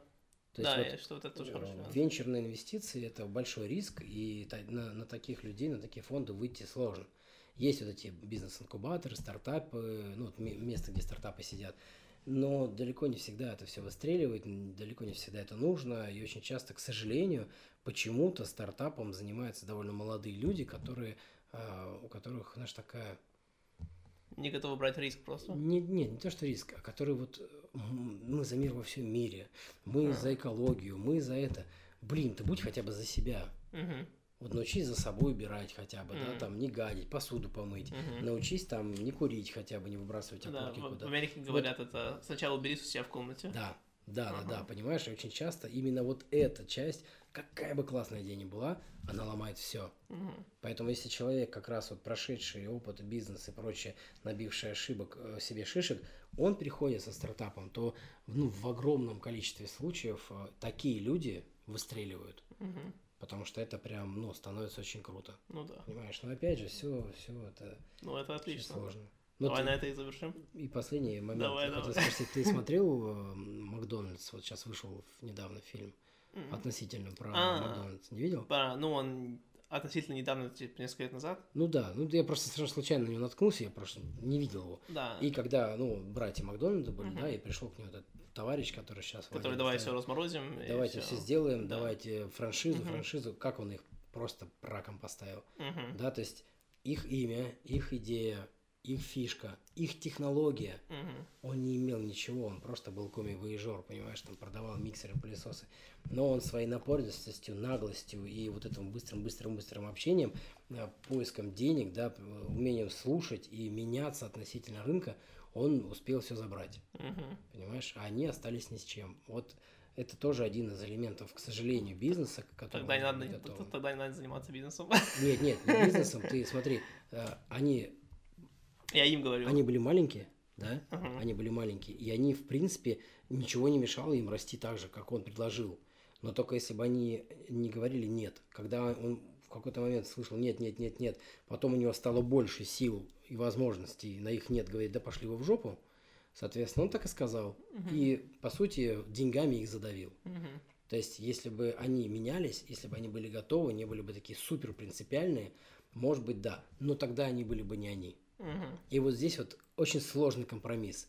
Идеально сделать то, что ты любишь делать, или все-таки поступиться чем-то и как бы, ну, пойти на то, что в итоге через какое-то время это будет лучше э, для тебя и даст больше результата. И это самое-самое сложное. Это вот, наверное, последнее, что я хочу сказать на сегодня, наверное, это э, очень хороший пример. Команда.